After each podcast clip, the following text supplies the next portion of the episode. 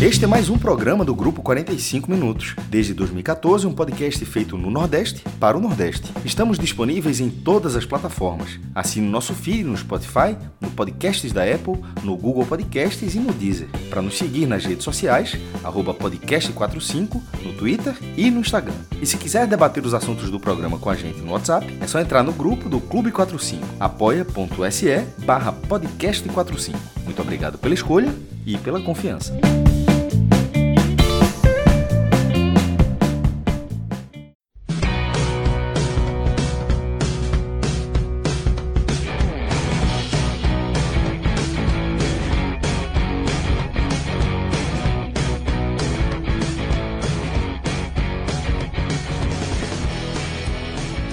Boa noite, sejam todos bem-vindos e bem-vindas a mais um podcast 45 minutos, segunda-feira, 11 de dezembro de 2023.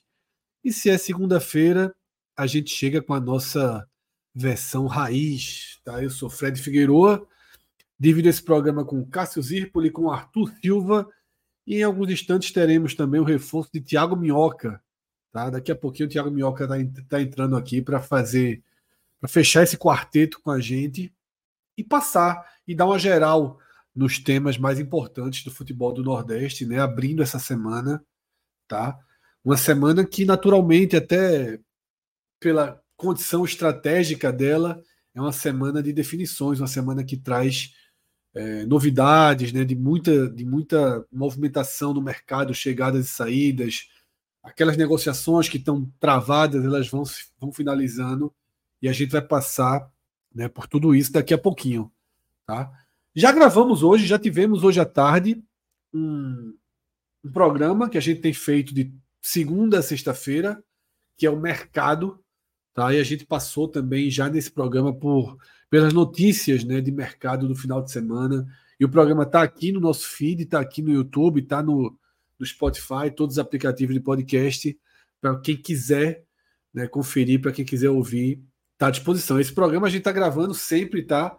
Uma e meia, de segunda a sexta-feira. E Cássio, tem sido uma experiência interessante, né? Porque a gente tem é, encontrado com pessoas, com amigos aqui na, no chat, né? Nosso público que não consegue esticar até a noite, né? Que não Bastante consegue gente, né? virar a madrugada, né, Cássio? Boa noite, Fred. Boa noite, Arthur. Um salve aí para a galera aí que tá, tá, já está aí no chat acompanhando a gente, tem uma, uma boa parte da galera ainda acompanha a gente pelo podcast. Assim, embora a gente tenha migrado para as lives, mas muita gente ainda realmente acompanha pelos podcasts. Ou porque é, não tem tempo durante o dia, está trabalhando, está fazendo qualquer outra coisa, ou então mora em outros países com fusos horários que, que chocam bastante, né? É, professor que tem, acho que são quatro horas a mais, mora, o professor Aníbal mora lá em Portugal, dificilmente ele acompanha esse programa que a gente está gravando agora, já é beirando a madrugada lá. É, mas o da tarde ele está quase todos os dias. Tem, isso acontece para a galera já do outro lado, lá do. É, tem, muita, tem muitos canadenses, né? É uma coisa muito curiosa. Não é gente dos Estados Unidos. Tem gente dos Estados Unidos que acompanha a gente também, mas tem muita gente no Canadá que acompanha a gente. É muito curioso. A colônia é, ali é grande. E, enfim, é um, é um novo público, mas também tendo a parcela de outro público que acompanha a gente em todos os programas. Para essa, essa, tem uma galera que é foda também para chegar junto. Tá? Todo programa está aparecendo aí, compartilhando, compartilhando, comentando aqui, cornetando, é do jogo também. Mas, enfim, e eu só tenho a dizer uma, uma outra, uma última coisa sobre o programa da tarde. Não sei se você reparou. Eu, eu acho que a gente tem que dar pisando. Hoje foi uma hora e quarenta, viu? Eu, eu disse, eu não sei se eu, eu, eu falei, só não, é, é, é, um programa mais curto, que é um programa de mercado. Mas a, a gente acabou, hoje foi um raiz, porque teve vários, teve vários bons pequenos debates. A segunda-feira é, acaba sendo maior, foi, a segunda, é, segunda passada foi maior, né? É, Acumulou. Mas aquela coisa, dava, é porque dava, pô, é, do, é do nosso perfil, do nosso estilo. Pô, a gente tá 10, quase vai fazer 10 anos em 2024, né? Que a gente grava o 45 minutos. É um pouco da gente de, de, de estender o assunto, de conversar, de gostar, de gostar do tema e tal.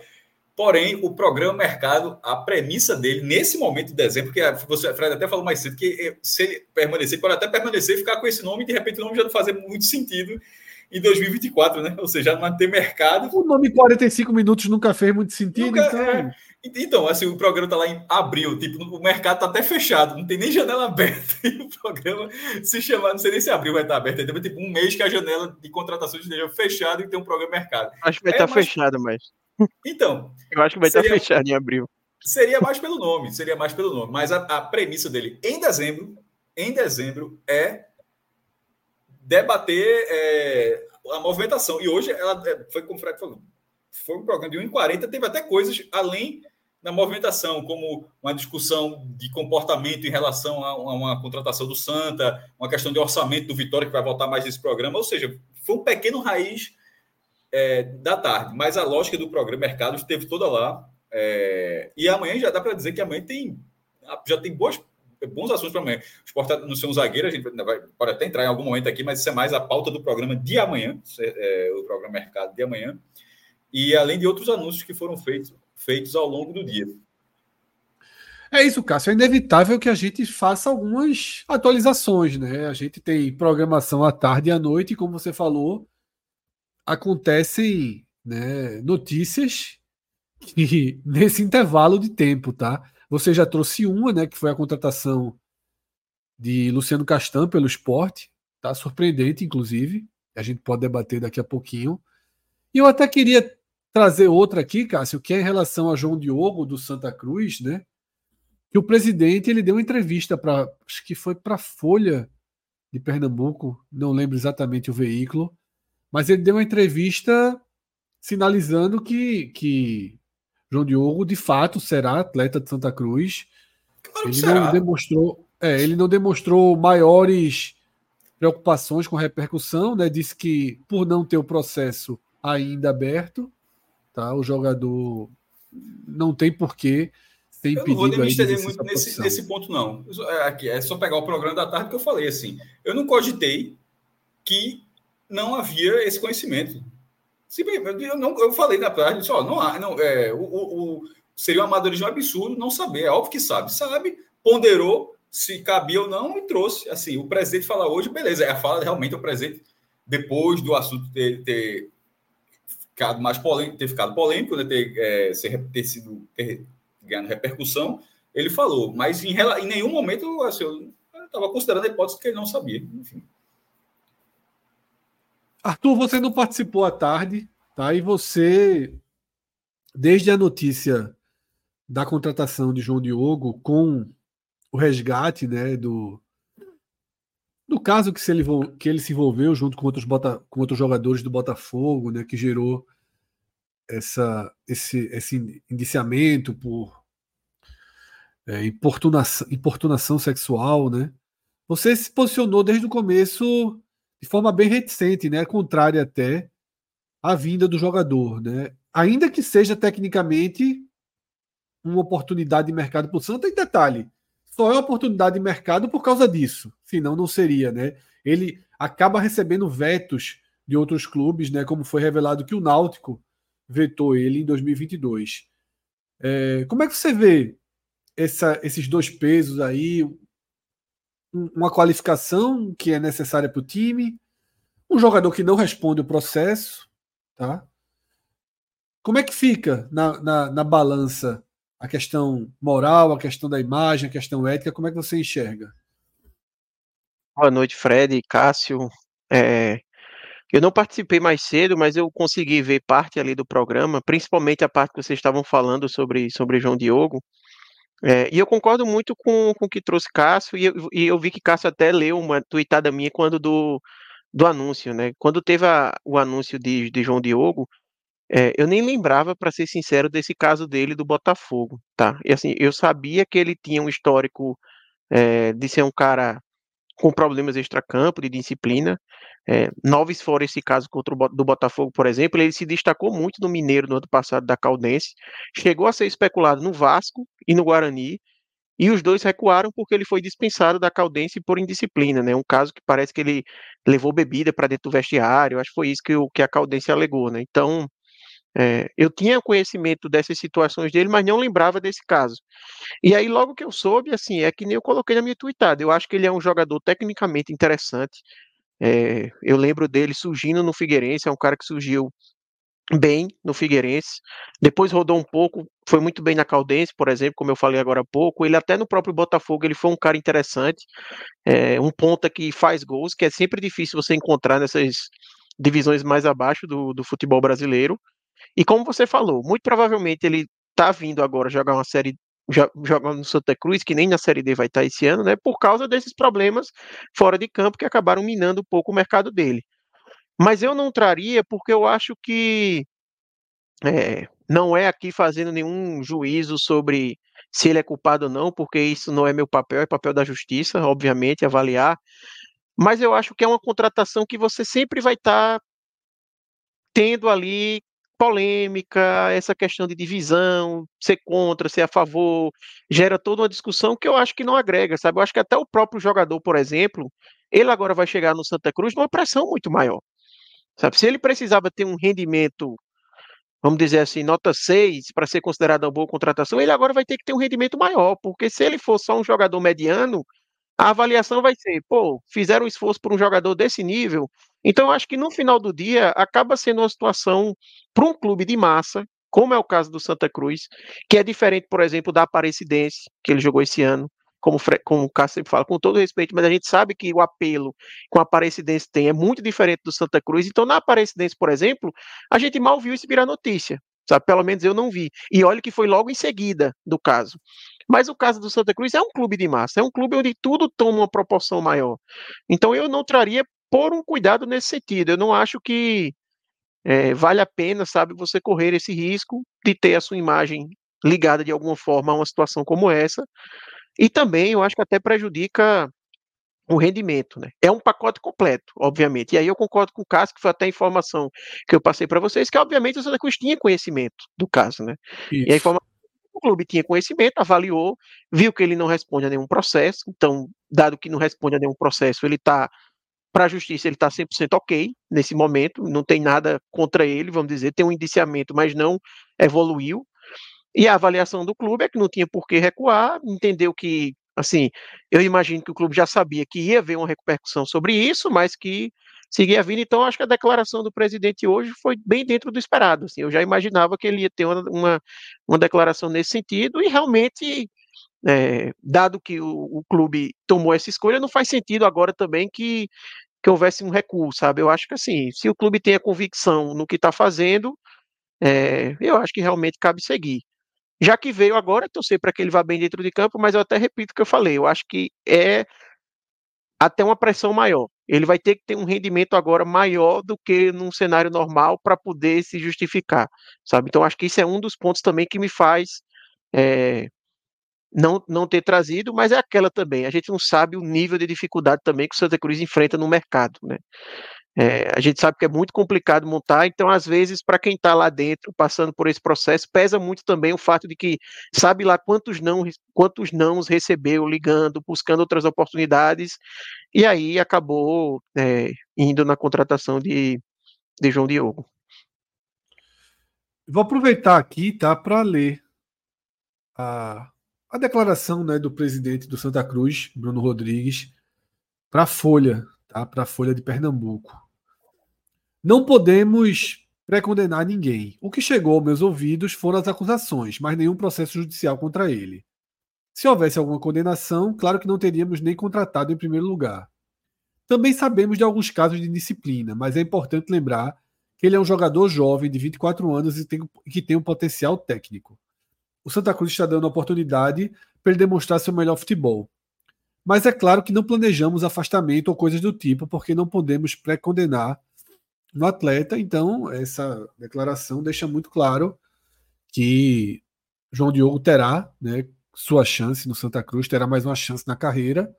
Tá jogando num clube de massa, um clube gigantesco e com necessidades urgentes. Né? A gente debateu muito isso também quando a gente falou da importância é, de Rafael Pereira, né, que é um jogador que chega pronto, que chega para comandar o time. Cássio, dentro do debate do Santa Cruz no mercado, você citou um ponto que eu acho que valeria a gente até falar aqui sobre calendário. É claro que é um tema que minhoca é especializado, mas ele está chegando em instantes. Que você trouxe, né, que o Santa Cruz, a gente sempre fala Santa Cruz pode ter três meses, mas se eventualmente chegar numa final de Copa do Nordeste, o que naturalmente não é nem o objetivo do clube. Início de junho. Está né, muito, tá muito inalcançável. Só iria para junho, mas teria um grande tempo parado, porque saiu, saiu o calendário, né, Cássio? E há um hiato grande entre as semifinais e as finais, né? É, meio que já tinha saído o calendário, né? Assim, saiu o calendário agora na CBF. Assim, no, é, a CBF fez o que a própria imprensa faz, que a gente no próprio 45 faz, cria o link, sabe criar o link de quem vem e quem sai do Santa Cruz, aí tá lá, mesmo tem, até na semana passada rolou um, um, da Globo do Bahia que era veja quem chega e quem sai do Bahia, aí quem chega, até agora ninguém, quem sai, até agora ninguém, quem é, é, é porque assim, aquela matéria não foi divulgada, aquela matéria foi criada no arquivo para entrar no Google, no algoritmo, e você ir atualizando todos os dias, é só isso. Essa tabela que saiu da CBF é basicamente isso, tanto é que todos os jogos lá são jogos são assim, a definir contra a definir, todos os jogos. E as datas que estavam lá, é basicamente as datas que já tinham saído no calendário é, no calendário oficial da, da, da, Copa do Nordeste. Então não teve uma grande, só para ratificar que não teve uma grande novidade sobre o, o sobre o calendário. E da semifinal para a final são mais de 40 dias, assim, vai, são, é, é um tempo muito grande. Foi o que a gente falou mais cedo para quem não pegou que assim, os contratos do Santa são basicamente até abril, mas com essa possibilidade até junho e ficaria lá treinando até eventualmente alguma final. Mas o ponto que você não falou era de que alguns contratos, por exemplo, o que se falou na chegada da Machulha que era ser um contrato de um ano. Assim, por que o Santa Cruz estaria firmando um contrato de um ano? Aí eu falo, é, será que era a única condição é do treinador, é tipo, mesmo que passe seis, sete meses sem campeonato, emprestaria o treinador. Isso até acontece, às vezes já aconteceu algumas vezes você emprestar o treinador. É, Sérgio Guedes. Itamar. O próprio Itamar ele era, tinha um contrato com o Concórdia e foi emprestado ao Botafogo, acho que no ano passado. Ah, eu lembro do caso em Pernambuco, em 2012, o esporte contratou Sérgio Guedes emprestado. Acho que não sei se 2012 ou 2013. O cara estava lá e foi emprestado. Pelo... Foi? Isso, para cá. Então, assim, acontece. Então, será que foi por isso? Ou seja, para garantir um treinador que de fato é o treinador do último ano decente do Santa Cruz. Quase, foi quase foi tempo pernambucano, fez uma base de um time que depois quase subiu, ele não era o treinador mais, mas que quase subiu, que já são vários anos assim, de uma baixa muito grande, e foi um, foi um ano de exceção. Aí seria para resguardar o treinador, ou, ou uma credulidade em relação à, participação na Série D. Assim, eu não, eu, eu, eu não acho se fosse isso. Mas tem um pouco tudo, Cássio, eu diria. Isso eu não acho nem legal. Porque se for assim, é, é seria uma surpresa muito grande. E, e, e alimentar essa espera. se isso acontecer, aconteceu, beleza. Mas alimentar. O Santa não está alimentando, o Santa nem fala sobre isso. Mas estou falando só essa questão do ano, um ano assim. Mas alguns torcedores, infelizmente, pegam esse dado é na, natural. O cara fala, por que está assinando um ano com o treinador? Alimentar essa esperança, eu acho que não é muito legal. Porque é meio que negar uma fase que está estabelecida. É uma situação que está estabelecida, que é não ter calendário. Se o Santa, se o Santa Cruz eventualmente jogar a Série D, é que houve uma reviravolta muito grande.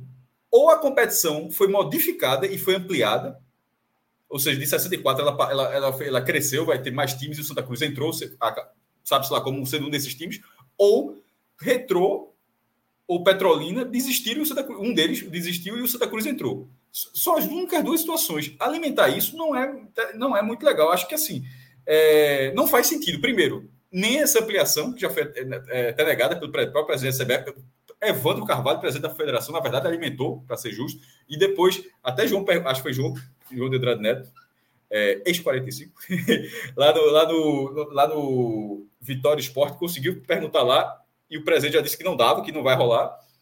E no cenário pernambucano da desistência, não há muitos indícios que isso vai acontecer. Do retrô, sem dúvida alguma, não irá acontecer, e do Petrolina também não, porque o Petrolina está na Copa do Brasil, ou seja, é um clube que, na verdade, tem uma receita para esse ano. É um clube que tem um milhão aí, isso se nem passar, se passar de uma fase, bota mais um milhão na conta, mas que já tem pelo menos um milhão para jogar. E lembrando que a Série D ela é toda custeada. Assim, as viagens, hospedagens, arbitragens, alimentação, tudo isso é pago. Então você realmente tem que pagar os salários. Petrolina é a terceira maior cidade de Pernambuco. Hoje, no último censo, passou. Passou Caruaru, em tamanho de população. Não é economia, tamanho de população. Passou Caruaru, passou Olinda, só está atrás de Recife e Jabotão. Porra, se esse município não conseguir custear quatro, cinco meses de um time de futebol na Série D, assim, realmente é. E, sobretudo, um time que ainda carrega o nome da cidade, né? É como é Salgueiro, Salgueiro, Petrolina, Petrolina. Então, assim, é difícil imaginar que, que vai ter uma desistência. Dito isso tudo, o calendário do Santa Cruz, em tese, vai, vai terminar em abril. Assim, tirando. A, tem a exceção da Copa do Nordeste, naturalmente, né? Se pode chegar na final, mas assim, se não for, for para as finais da Copa do Nordeste, ele vai acabar ali, porque abril é a data da final do Pernambucano, porque na verdade a primeira fase do Pernambucano acaba antes. A gente está falando que abril, se o Santa for para as finais, aí dá para. Aí é algo muito mais plausível do que as finais da Copa do Nordeste neste momento. Aí seria o final de abril. Montar um elenco para esse período é óbvio que é problemático. E Arthur, não sei se chegou a acompanhar a live, mas acho que vale também uma coisa que foi dita tra trazer para agora, que é o seguinte: o Santa Cruz está no meio de duas situações. Ele não é um time, ele não é um time pequeno no Nordeste, montando um time com jogadores que sabem que ficarão empregados até abril e que depois ou vai jogar futsal, ou vai jogar futebol semiprofissional, amador, ou, ou vai jogar alguma Copa estadual. E não é um time do interior de São Paulo que, embora muitos deles muitos desses times não disputam o Campeonato Brasileiro, mas que sabe que, como tem uma cota muito grande, ele consegue contratar jogadores, porque naturalmente, depois do Paulista, você consegue escoar para times que vão jogar Série A, B, B, mas sobretudo Série B e Série C. Então o cara vai sem problema jogar no 15 de Piracicaba. O cara vai sem problema jogar na Inter de Limeira. Assim, estou dando exemplo de times que não estão ali entre A, B, C e tal. É, o Santa Cruz, ele não está nesse perfil e não é o time, porque o cara que está no Santa Cruz, o cara não está chegando, não é um perfil de jogador que em abril para de jogar futebol. É um perfil de jogador que em abril, no Santa Cruz, o cara tem que continuar jogando. E ao ir para o Santa Cruz, significa que o cara está assinando um contrato em dezembro agora, está assinando um contrato onde ele tem uma garantia até abril. Em vez de esperar mais um pouco, de repente pegar um ano de contrato, 11 meses de contrato, dois anos de contrato com outro time. É um, por exemplo, é por, por isso que Rafael Pereira é um acerto gigantesco de ter de, de, de um jogador que jogou uma temporada inteira no Campeonato Brasileiro, de repente topar nesse primeiro momento, jogar quatro meses no Santos e depois tentar seguir a vida de outra forma. É um, porque convencer o jogador a isso, sendo o Santa Cruz com esse perfil de clube, ou seja, um clube grande, mas que só vai até abril, nenhum outro clube grande vai até abril, nenhum outro, é o único da região que vai até abril, é muito difícil. É, então, né, por essa contratação de Rafa Pereira foi para esse perfil do que é o Santa Cruz hoje, ela foi muito acima do esperado. É, e aí, imagine que todas as outras que, que deixem o torcedor do Santa mais animado, todas elas passarão por o meu amigo, parece uma, é uma prova assim de barreiras, tá ligado? É uma prova de, com muitas adversidades para você conseguir fechar, porque é, se, se era difícil, mas era difícil antes, mas você ó, terminou já lá ali. 20 dias depois começa a Série D. Não começar nada é foda, pô. Não é, é, é o cara saber que o cara tá jogando no Santa Cruz, mas que depois de abrir o cara tem que buscar outra coisa. É, aí, é, aí Cássio, assim... rapidinho, Arthur. Gilvano Júnior claro. fez uma pergunta aqui no chat, que a gente já até respondeu outras vezes, mas é sempre bom atualizar a resposta. É, Gilvan Júnior pergunta o seguinte: Cássio, eu ouvi falar, não sei se é verdade, que o Santa poderia herdar a vaga de clubes que de outros estados que não. desistissem da competição. Né? Isso, isso, é isso, isso, teve ano passado, até o Estado do Paraná Clube. A vaga é da Federação Estadual. Todas as a, a vaga não muda de federação, federação estadual, no caso. Né? fica a confederação em cima, né? E a federação embaixo. As federações, cada um tem as suas vagas pré-definidas, as, e as únicas exceções são os quatro rebaixados da Série C. Tirando esses quatro rebaixados da Série C, todas as outras vagas são definidas para o Estado. E dentro do Estado, a federação pode dar algumas vagas pelo estadual ou e também pela Copa Estadual. E existem regras, assim, aí dependendo do ranking da, de federações, um Estado tem duas vagas, caso de Pernambuco, ou tem três vagas, caso de Bahia e Ceará.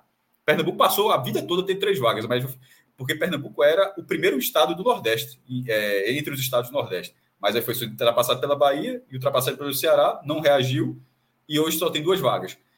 É, se um time, um estado tem seis, tem seis vagas, é o time, o time do Acre. O, o, representante acriano não quiser jogar a Série D. Vai o segundo, vai o terceiro, vai o quarto, vai, e vai, meu amigo, até a vaca tossir. Não, é, não irá, essa vaga não virá para Santa Cruz. Não, essa, essa possibilidade não existe. É, a, a, o regulamento não permite dessa forma. A vaga é do Estado e Pernambuco, hoje, infelizmente, só tem duas. Até o outro lado dessa dúvida, que é assim: eu vi muita gente falar também que ah, se o Petrolina desistir, a vaga não vai para o Santa, ela vai para para outro estado que é para poder não ter vaga de tipo, para vir. Que, que, eu não sei se você viu também, Cássio, que começou esse zum, zum, zum que foi justamente por causa do caso do Paraná também. Que o Paraná que, que, que colocou essa dúvida em todo mundo, porque no ano passado esse ano, no caso, né, que a gente já está pensando em 2024, teve um caso de um time em Minas que desistiu, que eu não vou lembrar agora. Foi, sei se foi, foi aí o Paraná quis pegar a vaga lá do outro lado, né? Isso, exatamente. Aí eu acho, eu acho que foi o Vila Nova, ou foi a Caldense, não sei, que desistiu, e aí foi passando teve uns dois times que não quis, aí o Paraná pegou e disse, opa, se ninguém quiser, eu quero, porque e, e alegou que assim, ia para a federação melhor ranqueada, o, o, que vinha depois da Mineira, que no mas caso era Paraná. Chegou, eu acho que o Paraná não chegou a fazer ele... isso oficialmente, não. Eu acho que isso foi um grande zum, zum, zum, mas eu não sei se o Paraná chegou a fazer isso oficialmente, não. Não tenho essa certeza. Chegou eu me fazer... lembro de ter tido algum ofício, alguma isso, coisa isso. assim. Pode ter é. alguma coisa então. Mas. Eu me lembro de ter tido. Mas esse exemplo, de toda forma, que foi um exemplo bem comentado, esse exemplo não se aplica. É, então, Exato. assim como o Santa Cruz não vai herdar a vaga de ninguém, se algum pernambucano desistir, retrô, a Petrolina desistir, essa vaga também não irá para outro estado. Essa vaga vai para. Ela segue a ordem da classificação do pernambucano, e aí, dentre aqueles que. A ordem seria o Náutico, mas aí você considera a ordem, naturalmente, é daqueles que não tem vaga no Campeonato Brasileiro, nem da A, nem da B, nem da C. É, porque pela ordem seria, mas aí depois você vai andando até que o primeiro que não tem vaga nesse cenário é o Santa Cruz. Então, essa, isso já aconteceu antes em Pernambuco, tá? O Retrô jogou, já jogou a Série D com duas desistências. Duas foi, não, foi, na verdade, foi, na, pandemia, acho que foi duas ou três times desistiram até chegar o Retrô. O Central jogou. O, o, o Salgueiro era campeão pernambucano de 20. Tava, aí teve, alegou crise financeira, abdicou da vaga, a vaga foi para o Central. Então, assim, não seria inédito. Agora, as duas vezes em que isso aconteceu foram em dois cenários de pandemia. Esse cenário agora do Petrolina é muito diferente, porque é o Petrolina um recurso com a maior receita de sua história. É, é, é, o contrário da crise. É o Petrolina com um dinheiro que ele nunca teve na vida. Então. O Retrô mesmo no ano passado, Cássio, que foi a melhor campanha da primeira fase, ele não se classificou via Pernambucano. Ele é isso que eu falei. essa vaga via o Salgueiro. É, que, é, é isso que eu falei. Que, foi 21 e 22. 2021, isso que em 2021 o Retrô ele foi para o quadrangular do rebaixamento. Teve até aquele Deixa... jogo com Santa Cruz na Arena, que o Santa ganhou de 3 a 2 e aí o Retrô foi pro quadrangular do rebaixamento. E aí em 2022 ele jogou herdando essa vaga. Achei, só colocar aqui, ó, Retrô é, Série D. Aqui, ó, foi, foi justamente para a vaga de, de 22. Deixa eu ver quem desistiu. Eu acho que é, até o Veracruz desistiu também no Salgueiro meio. Salgueiro e Veracruz. Aí, o, aí a vaga foi andando, o Salgueiro desistiu, o Veracruz, por isso que eu te disse dois ou três times que eu me recordava. Ah, não, Uh, peraí, aí 2022 mesmo. Certo, certo. E a vaga foi para o Retro, que ficou em sétimo lugar no Pernambucano. Foi, foi para o foi pro quadrangular do rebaixamento. E mesmo assim, pegou aí, vaga. Isso. E é um comentário rápido sobre o que Cássio falou, Fred. Assim, primeiro sobre o ponto lá de Itamar, né, do contrato, a questão do calendário do Santa. É, recentemente o Santa não vem mais falando sobre isso, mas ele, o presidente, Cássio, durante a campanha, ele em vários momentos em entrevista falou que não considerava que o Santa Cruz já estava fora da série dele. Ele dizia que tinha esperança de conseguir a vaga de alguma outra forma. E aí falava da questão de aumentar a competição, etc. Então ele várias vezes ele citou, né? É, e, e, eu, e, eu, lembro também que quando teve o, a, a, coletiva de anúncio de Itamar, foi perguntado né, do contrato de um ano sem o Santa Cruz ter o calendário. E Francisco Sales, que é o gerente de futebol, a resposta dele, por isso que eu falei para você que eu acho que é um pouquinho de, de, tudo que você comentou, né? Se é o Santa apostando em, emprestar ele depois, ou o Santa apostando em ter calendário, porque a própria resposta dele tem um, um, um, um pouco de cada elemento. Ele diz que o Santa Cruz não desistiu de ter uma competição no segundo semestre, mas ele diz também que Itamar é considerado um técnico de mercado e que, se for necessário, o Santa Cruz acredita que conseguiria emprestá-lo para outra equipe, porque acredita que ele tem mercado na Série C e tudo mais. E também, caso, em último caso, seria um técnico que seria interessante para o Santa Cruz ter e começar o planejamento de 2025 com antecedência. Já ter ele aqui participando com maior antecedência de montagem de elenco, é, uma pré-temporada antes, etc. Então, foi a, a resposta que ele passou ali. E a montagem do elenco, não tenha dúvidas, que é uma montagem muito complicada, né, essa montagem do Santa Cruz. Eu acho Hoje, que ali, por exemplo, veja, na hora que ele, rapidamente, na hora que ele falou, claro. é, Assim, pode rolar, pode, mas assim, hum, esses indícios não estão acontecendo. É como se fosse uma, uma discussão. Eu concordo com você, é como, eu não é acho que fosse a discussão que tá só no Santa Cruz. Tipo, eu acho que fora do Arruda não tem ninguém assim considerando a possibilidade que isso vai acontecer. Eu concordo. Nesse e sobre momento. a montagem, rapidinho, né? Eu, eu, eu, acho que a montagem é muito complicada. Todas as pessoas que eu falo dizem assim que é, e além do Santa Cruz, da questão do, dele não ser atrativo pela falta de calendário, tem o fato que o Santa Cruz começou a montagem tarde. Então, outras equipes que podem estar numa situação semelhante à do Santa, sei lá, um Joinville da vida, por exemplo, que passa por essa situação, começou a montagem antes do Santa. Então, às vezes, jogadores que o Santa Cruz poderia buscar no mercado já tinham fechado contrato com essas equipes, ou sei lá, com a Série A2 do Paulista, que às vezes também vai tem jogadores interessantes. Então, complicou por causa disso. E um exemplo foi hoje. O Confiança hoje, por exemplo, anunciou Diego Ivo, que é um jogador que o Santa Cruz negociava. Provavelmente Diego Ivo pensou, pô, no Confiança, eu tenho garantido ali um calendário, posso fazer um contrato mais longo para jogar a Série C e tudo mais, e acabou não fechando com o Santa. Então, com certeza, é um mercado muito complicado, é, mas eu acho que o Santa está fazendo um mercado acima das expectativas. É, eu vejo as contratações que o Santa Cruz está fazendo melhores, por exemplo, que os últimos três anos. Tá bom que a régua está baixa, mas nos últimos três anos o Santa tinha uma situação melhor de calendário, garantida pelo menos uma segunda, um segundo semestre, e eu acho que as contratações desse ano estão melhores, né? Então dá um, um alento aí. É isso, tá? Assim a gente fecha essa primeira pauta trazida, né? Primeira e segunda pautas, né? A gente falou né, de João Diogo, falou desse desse hiato de calendário, né? Que tem para as finais da Copa do Nordeste, mas acabou que o tema ficou ainda voltado no Santa Cruz e na sua dificuldade né, de mercado para montar um time para jogar tão pouco tempo, para jogar dois, três meses né, de futebol ativo. Nos últimos dias, a gente é, tem, tem visto, né, vindo do Santos, sobretudo do presidente, do novo presidente do Santos, uma série de entrevistas que parece que, que nos fazem é, ficar com a impressão de que o Santos não caiu a ficha ainda do rebaixamento, né, Cássio? E, paralelamente a isso, a gente viu também todo aquele debate que se voltou a se levantar em relação à proteção financeira, até vagas de Copa do Brasil, né, voltou a se debater. Primeiro, vamos, vamos focar nesse tema, né? É, eu sei que muita gente se irrita que esse tema só é debatido quando cai o Vasco, quando cai o Cruzeiro, quando cai o Santos, quando cai o Grêmio, e nos anos em que não tem um clube do G11, G12 na segunda divisão, o tema fica guardado na gaveta. Mas eu acho que pelo menos se debate, né, Cássio? Tem esse lado aí. Claro que tem um lado de você se sentir preterido, porque nos anos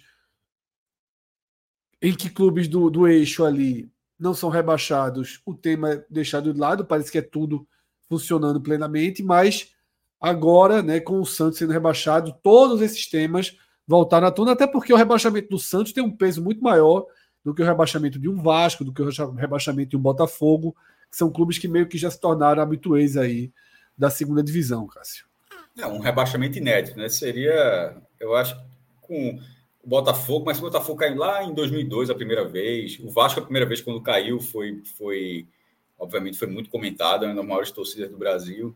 E, e, esse do Santos é no Brasileirão, Brasileirão Rei, embora esse apelido tenha sido mais no Sport TV, né? Não, não sei se a Globo usou muito, não, os jogos da TV aberta, confesso que eu não me recordo muito, mas que havia no Sport TV é, a denominação de Brasileirão Rei, em homenagem a, a Pelé, a, a, nesse primeiro ano, sem, é, sem, sem o Rei.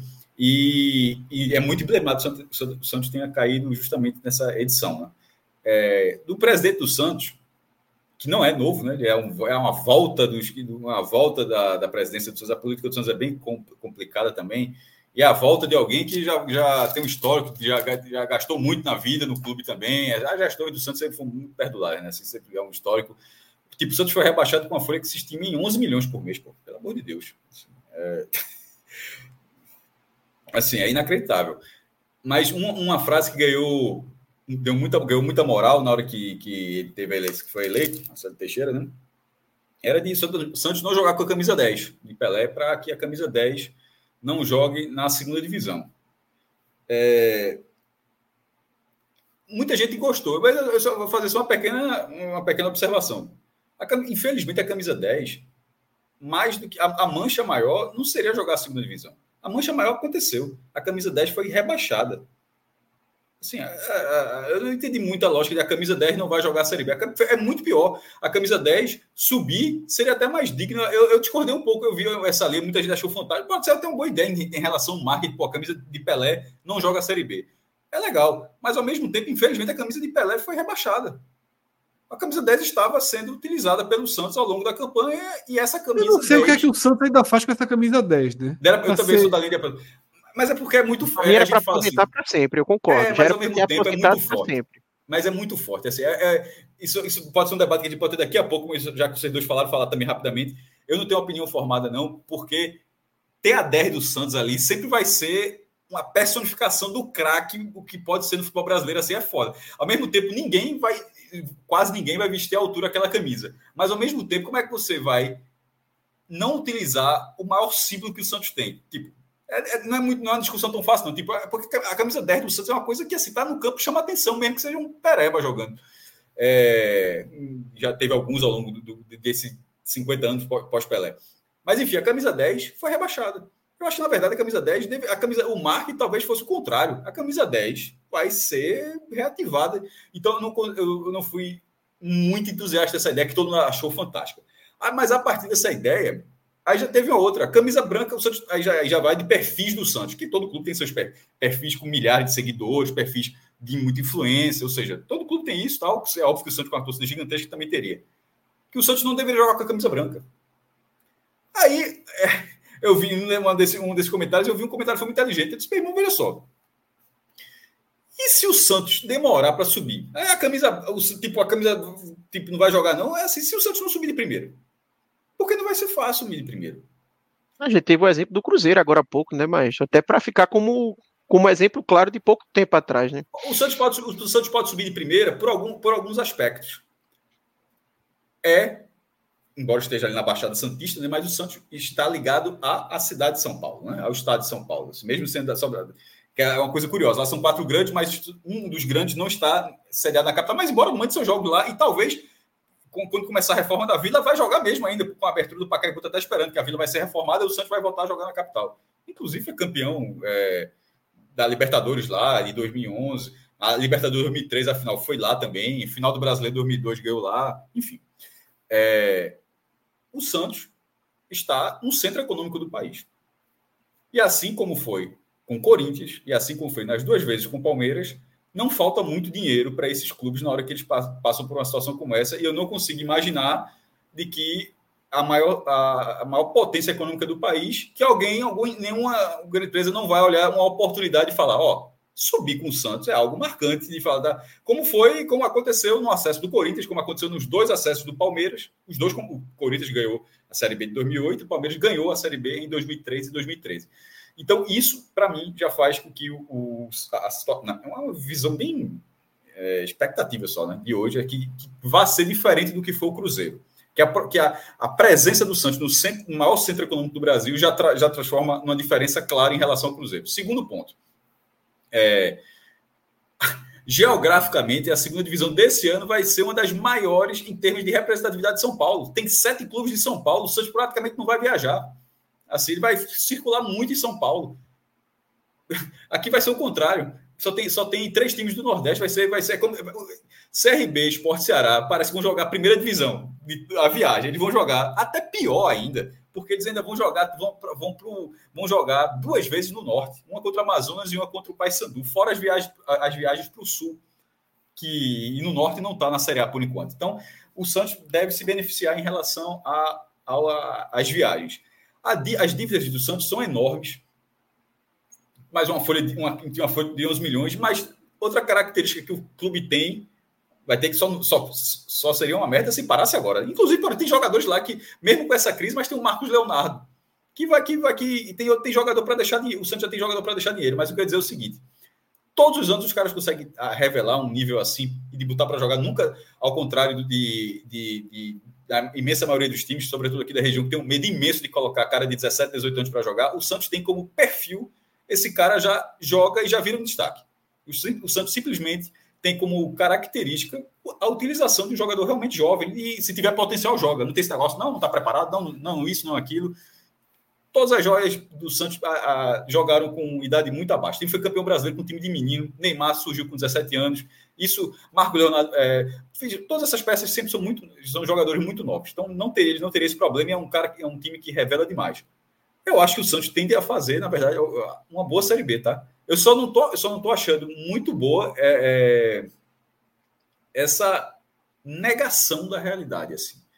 De, de que vai ser um evento, não, vai ter dificuldade. Eu acho que o Santos pode fazer uma, uma segunda divisão boa, mesmo com toda essa crise, mas assim como existe a crise, eu também acho que existe uma grande veia de receitas para o Santos em 2024, por estar, por ser um dos grandes do estado de São Paulo. Não acho que o time vai ser abandonado pelo seu, por, pela parceria. Não, não, não consigo imaginar isso. Não isso não vai acontecer. E, e, Não vai jogar na Vila, né? Porque ela vai ter uma Então, não vai jogar. Mas... E está esperando o Pacaembu, porque o Pacaembu não foi reaberto. E se não foi, vai jogar no Morumbi, joga qualquer outro estádio. Que, na, na verdade, o Pacaembu está em reforma, já era para ser aberto para a Copa São Paulo, só que está faltando. Fez Arena Barueri também, né? Pode jogar. Arena Barueri. Também. Mas ele vai jogar na cidade de São Paulo ali. Né? Ou na Arena Barueri, no Morumbi, no Pacaembu, que é o desejo. É, não vai ser na Vila. E, e, é isso. Então, eu só acho que essa fase da negação de ah, não vou jogar com o número 10, ah, não vou jogar com camisa branca, ah, é. Então, assim, o Santos está fora da Copa do Brasil. Assim, assim como a gente falou do, do, Santa Cruz, não é legal alimentar a ideia de que o Santos jogará a Copa do Brasil. Se, se jogar nesse momento, rolou uma viradinha de mesa. Não há. Viradão, viradona de mesa. Ah, viradinha. Aí é até mais difícil. É até mais difícil falar, que o caso do Santa. É meu modo de falar só. É o IN é só modo de falar. Vira, veja, se o, Santos, se o Santos estiver na Copa do Brasil de 2024, é virada de mesa.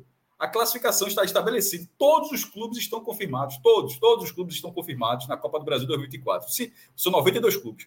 Se, esse, se tiver alguma mudança para entrar o Santos, ou um aumento de, da quantidade de participantes para entrar o Santos, é virada de mesa. Assim como a gente está falando em relação ao, Santa Cruz no momento da quarta divisão, seria a mesma coisa. E ninguém desiste da Copa do Brasil, tá? Quem é que vai desistir de um milhão na largada? Isso que eu disse que era mais por um difícil, jogo. Né? Um milhão por um jogo. Quem é que desiste? Se, meu irmão, um, algum time que desista por um milhão de jogo é melhor investigar. Porque aí tem, é, é, é você investiga. Recebendo porque... mais de um, né? Para desistir. É, é, porque se o cara recebe um milhão para jogar uma partida, se ganhar essa partida e ganhar mais um milhão e o cara não, não quer jogar, é melhor investigar, porque isso não faz o menor sentido. Zero. Então o Santos deverá jogar. É, é uma, é, uma, é, uma, é uma queda de receita. Ele ganha muito dinheiro no Campeonato Paulista vai ter receita da segunda divisão, onde o Santos já disse que não vai receber os 11 milhões, foi 10 esse ano, deve ser 11 ano que vem. Eu acho que não vai mesmo, porque a tendência é que o Santos vá para o Premier, como foram todos os outros, como foi o Cruzeiro, Mas o, o Premier dele, Cássio, eu vi o pessoal comentando que não é muito maior do que os 10, tá? Pronto, mas é, é um pouquinho maior. Mas é... Foi 11,5. Então, assim, não faz muita diferença. Outro né? ponto. Achar que vai ganhar mais do que isso é negação, porque só se alguém quiser pagar mais do que isso. O presidente falou que ia mostrar. Tem um. Não sei se você não, viu ele dizer assim: vou mostrar para Todo mundo que cai faz isso, porra. Todo mundo que cai fala. É. o Vasco falou 100, o Cruzeiro quer, quer, quer ganhar 80. Todo mundo fala isso, não ganha. Ganha um Premier. Se, ó, chega, tu tá com um contrato assinado, meu irmão. Veja só. Ou tu tem duas opções. Ou tu pega a cota fi, fixa da competição, ou tu pega o Premier. Assim é um ou outro. E geralmente era, geralmente era assim com a Globo, como agora até mudou até a empresa, que agora é a Brax, que comprou os direitos até 2016 e o valor é esse. Enfim, não estou vendo muita saída, não. Se tiver, ótimo para o Santos, mas não há esse indicativo. Enfim. Só para corrigir, ter... eu, eu achei uma notícia aqui do UOL dizendo que a previsão para o Santos é notícia de 2022, tá? 15,6. Então é mais então... que os 11,5, mas não é muito maior do que os 10. Não, é, mas isso, é, não, não é, é isso ele vai ganhar. Ele não vai ganhar os 11 porque é uma opção que tem. Todo mundo fala assim, o esporte poderia fazer isso também. Só que o esporte, olha, o esporte fala, de repente tá lá, beirando, aí como é flutuante, fala assim, ó, oh, meu irmão, é melhor ficar com os 11 fixos mesmo. Aí o Bahia pode olhar, é melhor ficar com isso aqui. O Vitória pode olhar. Esses clubes, esses clubes também têm esse tipo de contrato. Mas, assim, o que escolhe o, pre, o Premier é aquele que olha assim, que não tem, mesmo oscilando, mesmo oscilando a parte mais baixa, o piso não vai, vai o piso fica maior ainda do que a cota fixa. Tipo, o Flamengo, uh. se o Flamengo um dia nunca caiu, mas se o Flamengo cair, porra, vai ganhar uns 90, 100 milhões, sabe quanto vai ganhar de, de Premier? É óbvio que não vai pegar a cota fixa. Então a lógica do Santos seria essa. Um dos portais de notícias do Santos ele chegou a publicar a informação de que o Santos teria recebido né, uma, uma informação de que a cota iria para 15 milhões, né, a cota geral de 2024. Bom, se for ótimo, mas o que eu falei foi o seguinte: quando teve o valor esse ano, a Brax assinou 23, 24, 25, 26. E foi até uma matéria do UOL também, quando, quando saiu a cota, Fred, que foi 10 milhões esse ano Aí as, já tem até, a matéria já traz até as projeções de receita para os próximos anos. E, obviamente, é, essa receita ela pode aumentar porque você pode negociar, porque a Brax não é uma emissora, né? A Brax é um grupo que contrata e, e, e, revende, como revendeu para a Band, no caso da Band foi... Intermediária, né? É, a Band não comprou até 26, a Band ela pegou só até 24. E o contrato da projeção da Brax seria mais ou menos assim na matéria do acho até de Rodrigo Matos, engano. É, 10 milhões em 23, 11 milhões, isso é por time, né? 11 milhões em 24, 12 milhões em 25, e em 26 não, não é 13 milhões. Aí por, por algum motivo eu dizer é 13,2. Porque ser 11, 12, 13. Mas no último ano não é, não é aumentar, aumenta, aumenta 1,2. Aí é de 12 para 13,2. Se for para 15 já no segundo ano, ótimo. É, mas não sei se para o Santos é tão bom, viu? Porque vai todo mundo ganhar 15, né? E aí ele é, ia ele, ele, ele, ele para o Santos seria melhor que todo mundo para baixo. é uma diferença maior para os outros, né? É, verdade, verdade. Mas problemas à parte, né? Antecipação de cota do, do, do estadual, que já estão já lembraram aqui no chat, né? Que recebeu já 75% da cota, né? 30 dos 40 milhões. Contratos pesadíssimos dos jogadores, vai ter que se desfazer, vai ter que montar outro time. Tudo isso à parte, camisa branca, camisa 10, pintado de, de azul com bolinha amarela, com o número 800 nas costas, seja lá como for, o Santos ele é um favorito natural, ou mais do que isso, ele é o favorito, né? Não é como esse ano que a gente listava, ah, Esporte, Ceará e Atlético Goianiense. Ano que vem a gente vai listar o Santos no degrau e os outros no segundo degrau, né? O Santos, ele, por, mesmo com todos esses problemas, ele vai parte da frente. Favorito. Vai largar como favorito e a expectativa Favorito único, outros... né, Cássio? Acima do, do, do segundo, Favor, do favoritaço. Da segunda prateleira, né? É. Favoritaço. E a expectativa de todos os outros vai ser que não dê certo. Assim, que seja um favoritismo que enfrente problemas, que deverá enfrentar problemas assim, porque o favoritismo, quando a gente fala assim, não é para ser o campeão, é de repente para ter uma das quatro vagas. Ele pode até oscilar em algum momento, mas sobe, no fim das contas sobe. Ou o cara pega, pega, mesmo com toda essa crise, eu não acho que o Santos vai ficar em quinto lugar na segunda divisão. Tá. Eu acho que ele só perde esse posto se ele fizer um campeonato paulista muito ruim. Se ele faz um campeonato paulista Já brigando para não cair, já Exatamente. Se ele faz o Campeonato Paulista desse nível, aí possa ser que a gente chegue naquele velho vídeo guia de perto da Série B e diga, ó, claro, claro. já não é mais, mas a preço de hoje, mesmo com todos esses problemas, ele é o grande favorito. Não, não e, o Vitória, e o Vitória outro fez... ponto também, a segunda divisão de 24 é, será, na, na, melhor dizendo, mais difícil do que a desse ano. Assim, só sim, assim. Sim. Tem é, número, número de, de, de campeões brasileiros subiu de 2 para 4 é, não tem mais tá candidatos potenciais. A SAF do Coritiba começou a botar dinheiro no segundo semestre agora. Enquanto a do Bahia estava colocando dinheiro desde o ano desde o ano o, o começo do ano, a do Coritiba entrou ali no meio. A, a, ou seja, é um time que tende a ter um investimento. Inclusive, o Coritiba para mim é mais favorito que o Santos, tá? Porque a situação do clube tá, já está resolvido. E, e, outra, isso tudo que a gente está falando é o Santos não virando SAF. Porque o Coritiba também tinha todas as suas dívidas, mas arrumou, arrumou uma parceria, fez a SAF e colocou. Aí a gente está aqui em 11 de dezembro. O campeonato começa da segunda divisão, para dar a data bem redonda aqui, porque já tem data. Ela, ela. Se até lá, deixa eu ver a data aqui. 20 de abril. Começa em 20 de abril. Se até 20 de abril o Santos tem uma SAF, é uma análise completamente diferente. A análise que a gente está fazendo aqui é o Santos Associação. É o Santos que passou por eleição, o Santos Associação, e continua desse jeito tentando se arrumar. Se ele mudar de patamar, a análise é diferente. Se ele continuar a associação, eu acho que, inclusive, o Coritiba seria mais favorito que o Santos, que é, é hoje o clube de maior potencial econômico para a segunda divisão de 24, é o Coritiba. Assim, mas assim, com folga. Aí você tem Santos, Curitiba, América, Goiás. Né, os quatro rebaixados são potenciais Ceará. candidatos. Aí Ceará, Esporte. Ceará. Né, você tem, vai ter sempre Guarani, Ponte circulando por ali, né? Então... Até as então equipes que subiram da C, Fred, são equipes mais chatas do que quem caiu, né? Você tem um Paysandu, esse Amazonas aí com investimento, é. né? Que pode dar trabalho também, ninguém sabe. É, mas esse e... ano é mais pesado para eles, né? Porque. Não, é, mas assim, comparando com os quatro que caíram, eu acho que os quatro que estão vindo da C são até um, são, um nívelzinho são. também. É. E é isso, né? Tem os, muitos clubes de São Paulo que aumenta também o, o potencial né, de pontuação deles próprios, né? Tá? É isso, né? Santos, a ficha não caiu, o clube caiu, mas todos os problemas que a gente for listando não vão alterar tá, a condição de super favorito do Santos para o ano que vem. Cássio já citou nesse programa que a gente vai ter apenas três clubes do Nordeste na Série B. E aí é um recorte histórico bem bem abaixo da média. Na Série A, ter três clubes é uma retomada, tá? E eu acompanhando as primeiras notícias que surgem para 2024,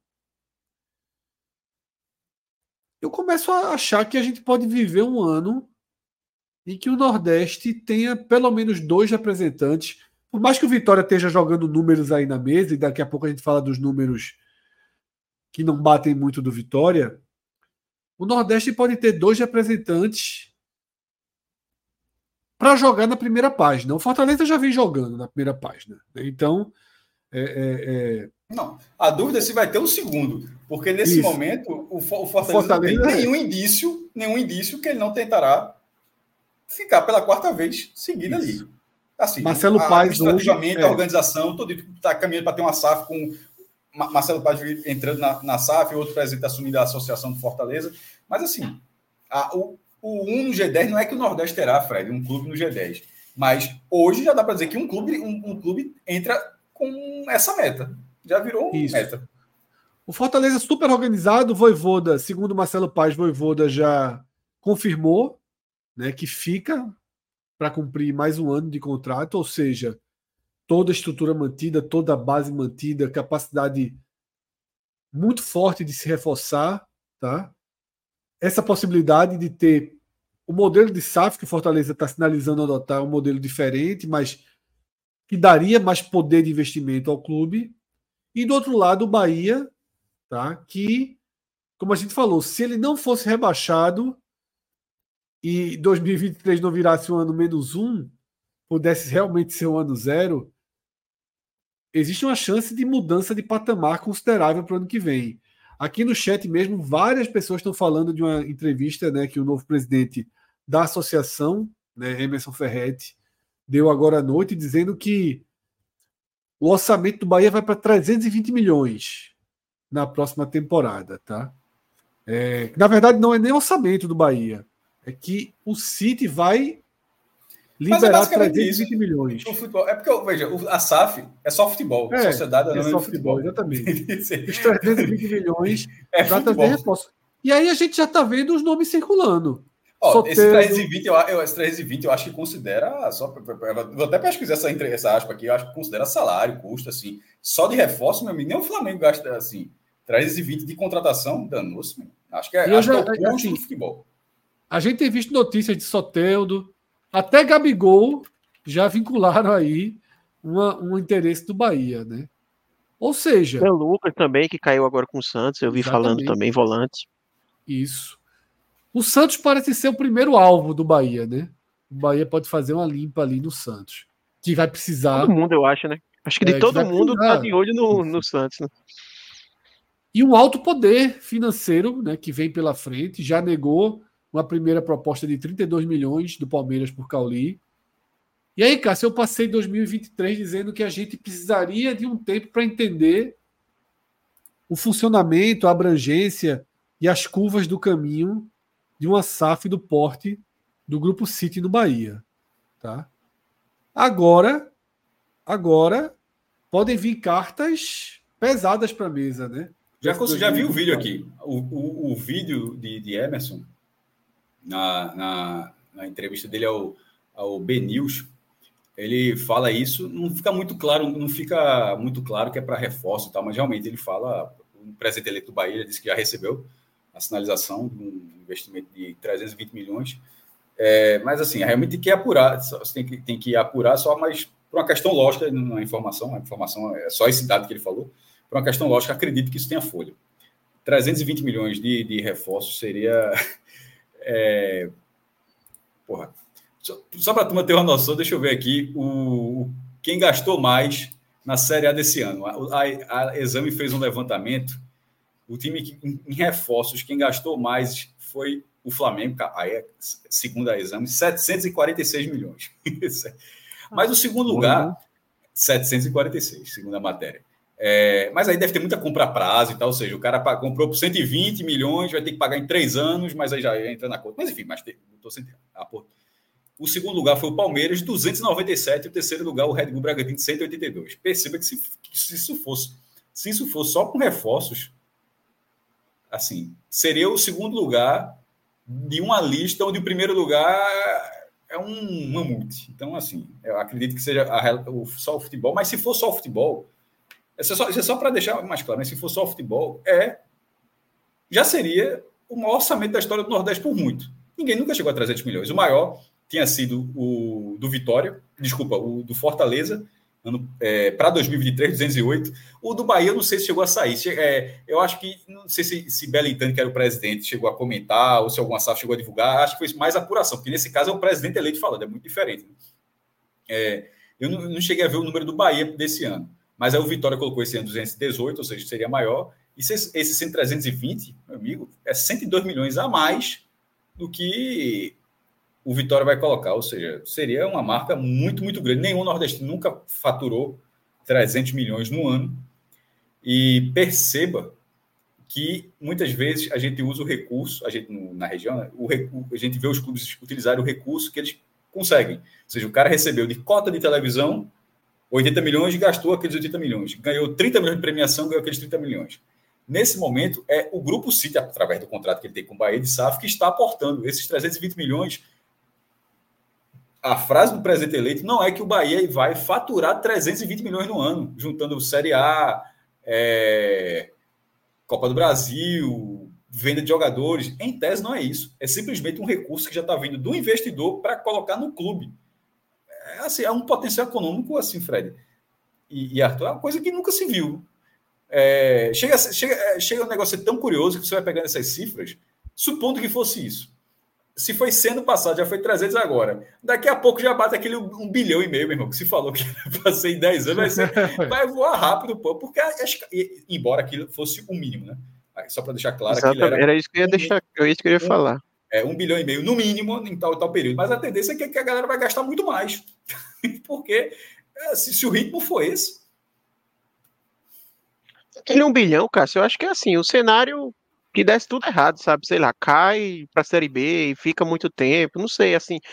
A tendência é que realmente acabe gastando mais, né? O City tem interesse de investir para depois ter o retorno, então é, eu acho que nem, nem faz tanto sentido se apegar tanto àquilo. O, mas é um valor muito alto. Né? É, é, exatamente. Que assim, a gente fica até com dificuldade para ter noção do mercado que o Bahia vai, vai, vai chegar, né? Porque querendo ou não, esse primeiro ano era o ano zero, o Bahia estava voltando é, de, uma, de uma Série B, subindo. Então, foi um ano que o Bahia fez movimentações é, importantes no mercado, claro, movimentações caras. O próprio Cauli, por exemplo, que rendeu bastante, foi um jogador caro, mas eu acho que esse ano a tendência, esse ano que eu digo agora, 2024, é uma tendência que o Bahia até vá mais forte para o mercado, né? Com mais força, tendo se mantido. E aí a gente fica até naquela. A, até que ponto o Bahia consegue ir?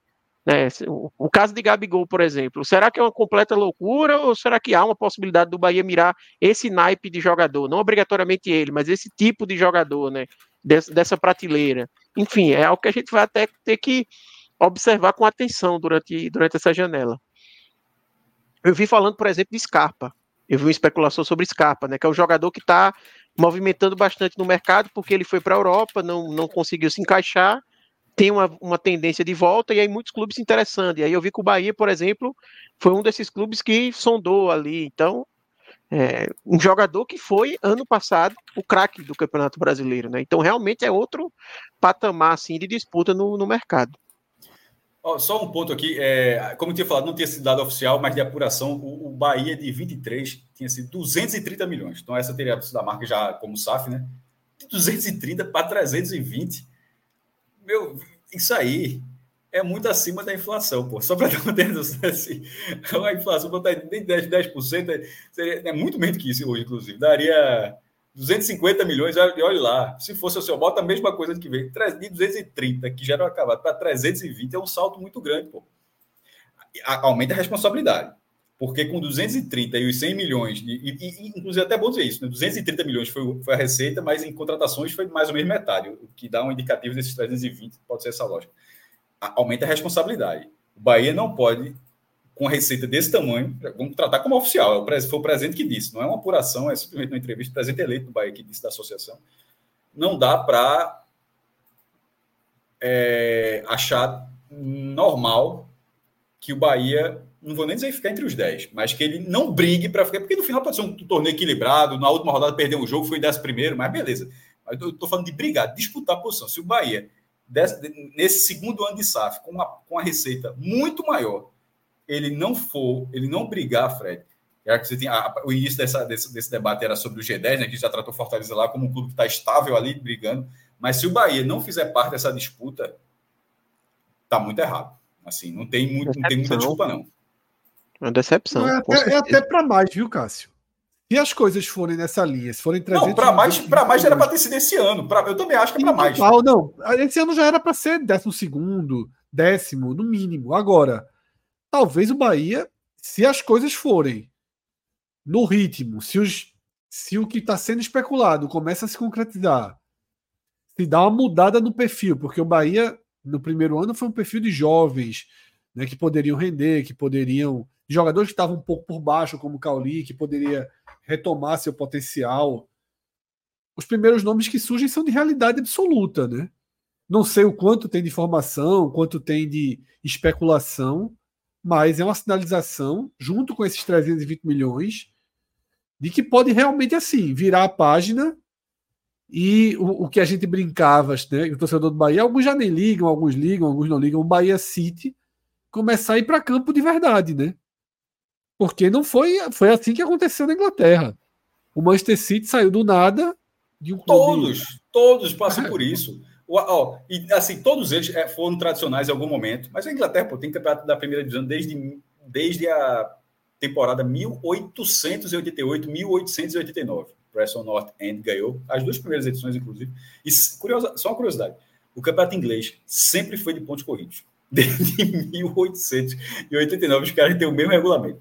É, e pô, o Aston Villa já foi campeão, foi campeão da Champions em 82, passou um tempão. O, Manchester City tem dois títulos da primeira divisão, agora o último era lá na década de 60.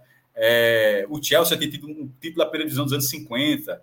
E o Newcastle ganha, tem quatro, os últimos na década de 20. Todos esses, assim, aí você disputa título da Copa da Liga, Copa da Inglaterra, as finais, mas todo mundo voltou a ser um tratorzinho nesse momento investimento, não é nenhuma, tipo, o Aston Villa está em terceiro lugar, não é coincidência não, porra. Todo mundo, todo, simplesmente todo mundo passou a ser a receber injeção de dinheiro. É, a, a, exceção, quando a, primeiro, quase todos os clubes são dessa forma, e até as exceções têm muito dinheiro. O cara pensa, ah, o Leicester que ganhou o campeonato ali, time pequeno e tal. Porra, ele nunca tinha vencido, de fato. Mas ele é um dos times mais ricos do mundo, porque quase todo, todo mundo que joga a Premier League é essencialmente um dos times mais ricos do mundo. Então, quebrado ali não é ninguém, não, não existe um patinho feio ali, basicamente.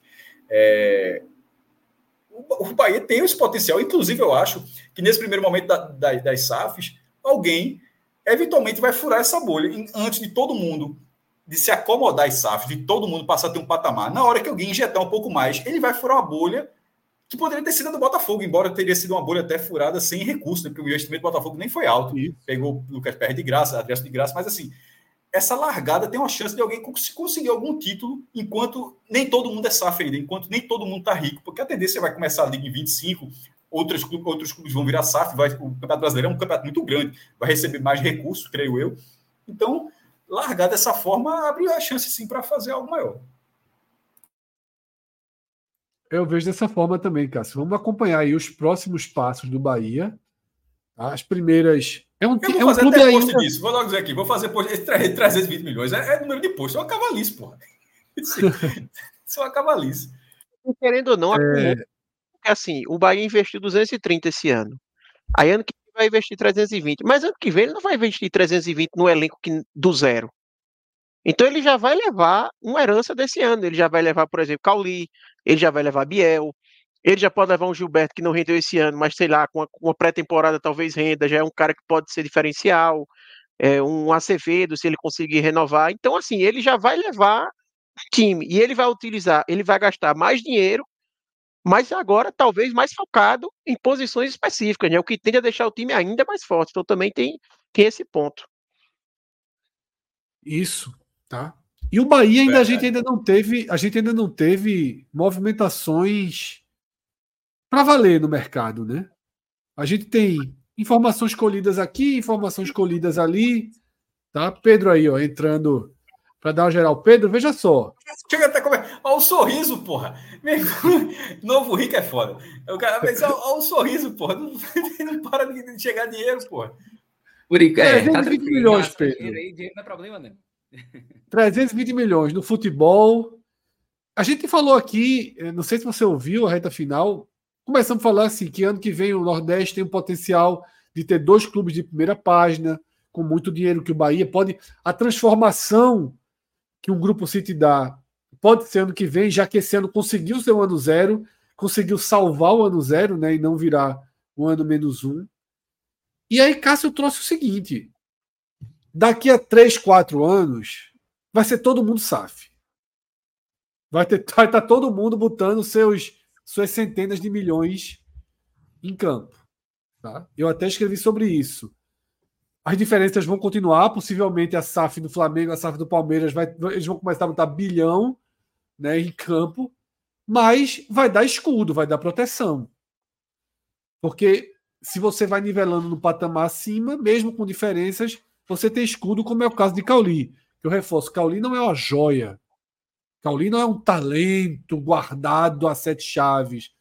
Cauli, era, Cauli é um jogador que estava em baixa, de, no depósito do, do, futebol brasileiro na Europa, que é a Bulgária. Tá, o Bahia foi lá, pagou caro para um Bahia, mas não caro para o mercado brasileiro. Está aí agora o Palmeiras né, querendo pagar 32 milhões. O Bahia pagou 13. Né? O City pagou 13 e trouxe para o Bahia.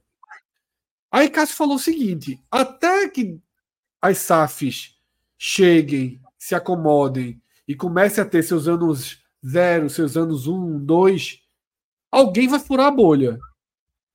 Tem uma esperançazinha, mesmo que guardada, de 2024 já ser um, um, um ano para furar a bolha, para disputar título. Eu não falo Copa do Nordeste, acho que Copa do Nordeste, Bahia e Fortaleza tem a obrigação de chegar na final. Qualquer, qualquer composição que não seja esses dois na final é porque eles falharam. Tá? Eles são favoritos absolutos. Mas para ir além, para uma Copa do Brasil, para até para um brasileiro, no mínimo ali, vaga na Libertadores, eu acho que já dá para começar a, pensar em colocar as linhas de frente avançadas, né, Pedro? É, Fred. Boa noite. Você, Cássio, Arthur, todo mundo que está aí ligado. É...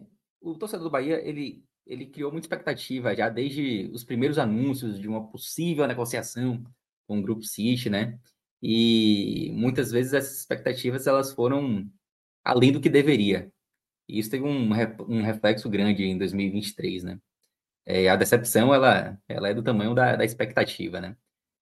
E a gente falou durante todo esse ano, 2023, que era o ano zero e que a expectativa não deveria ser tão grande como a que foi criada lá atrás e que um rebaixamento ia ser aquele, aquele negócio do menos um, etc, etc, que não adianta nem se alongar mais. É, e agora, de fato, a gente está indo para o ano 1.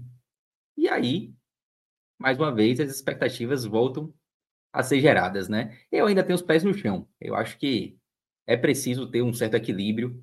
Eu não acho que o Bahia já entra nesse ano para disputar título a nível nacional. Não acho que isso vai ocorrer em 2024. Pode ser que me surpreenda, mas em princípio é, não vejo motivo para isso, mas é óbvio que o Bahia muda de patamar. O Bahia já mudou de patamar financeiro em 2023. É, não mudou de patamar esportivo. O Bahia continuou sendo um time que briga para não cair. Mas o patamar financeiro do Bahia em 2023 foi, foi algo que o Bahia nunca tinha visto em sua história, nunca tinha sonhado em ver. E em 2024, o que se fala, é, o, o, presidente da associação, Emerson Ferreira, acabou de dar uma entrevista falando que o investimento no futebol vai ser de 320 milhões, né? Que é o valor que já tinha sido veiculado. E ele confirmou agora, em uma entrevista, é, ao Bocão News, para dar os, os, créditos aqui. É, então, é um. Coloquei B News, mas é, é porque o B News é o site, é Bocão News, então, só para ser justo. É Bocão News e, é, e é o site. É, é B, B, News. Mas só para dizer, só para ser justo, que eu tinha falado G1, B News, que eu tinha visto. É, mas, mas tá valendo. É tipo G1, que é, que é Globo. Um abraço né? aí pra turma do Bocão News, realmente foi ignorância, foi mal. Não, mas, mas tipo, na internet é, é B News mesmo. Tá tudo certo. Tem que respeitar então, Bocão News. O cara foi crescendo, crescendo. Não, mas só pra, não, é porque tem escrito, não, mas só assim, tem escrito B News mesmo no vídeo. É, é, é tem o B porque é o crescimento, né, cara? Tem uma hora que o cara não dá pra ser Bocão News a vida inteira. Não é Nordeste 45, virou NE 45. O cara assim vira é. a sigla. É, é por aí. Mas enfim, fato é que é, nome, é, no, News é o nome massa, porra. Caraca, porra. pois é, fato é que é um volume de dinheiro assim que o Bahia nunca viu na sua história, né? Então o patamar, do, patamar financeiro do Bahia é outro. Isso já desde 2023. Em relação ao patamar esportivo, eu acho que é preciso ainda ter cuidado com as expectativas. Como eu falei, não vejo o Bahia disputando o título nacional, mas eu acho que já é possível vislumbrar um passo a mais. E aí, o que seria esse passo a mais, né? Bom, a gente está num campeonato em que as vagas na Libertadores, elas, a depender de resultados ali de, de outras competições e tal, elas podem ir até o nono colocado, né? Então, não seria exagero pensar num Bahia com esse patamar financeiro disputando o campeonato da primeira página. Acho que é possível. E acho que o Bahia tem a obrigação de, no mínimo, ter um ano assim com muita tranquilidade em relação ao rebaixamento, com muita tranquilidade. E é muita tranquilidade em relação à primeira página é um espaço assim relativamente curto, né? Então, eu acho que já dá para pensar em passos maiores, mas mantendo ali um pezinho no freio e tal, até para não, não cair do cavalo, como aconteceu em 2023. Ô Pedro, a gente tava, eu estava falando na hora que você entrou que Pô, tá tudo muito recente ainda, não tem nenhuma semana da permanência. Mas não tem movimentação nenhuma, né, de oficializada, nem saída, nem chegada. Tá tudo de forma. Nomes especulados já tem, a gente já citou aqui, de Soteldo, uhum. de João Lucas, até de Gabigol, eu já vi né, sendo relacionado aí ao Bahia. Uhum. Mas também tem muita saída, né? Porque se, vi, se vierem 320 milhões, tá? Se, se vierem 320 milhões, Jacaré não vai jogar. Né? Mugni não vai jogar. E são peças que, que têm um certo carinho da torcida, né? São jogadores que, que entregaram de alguma forma. Como é que você vê? Que, que tipo de movimento você está esperando para essa semana de oficialização? Você acha que o Bahia vai realmente assim liberar totalmente jogadores como esses que eu falei, jogadores que vieram ali daquela segunda divisão. Como é que, de onde é, como é que você acha? Você acha que a transformação vai vir realmente com nomes de peso? Vai ter Soteldo chegando? Como é que você está enxergando essa, essa transformação?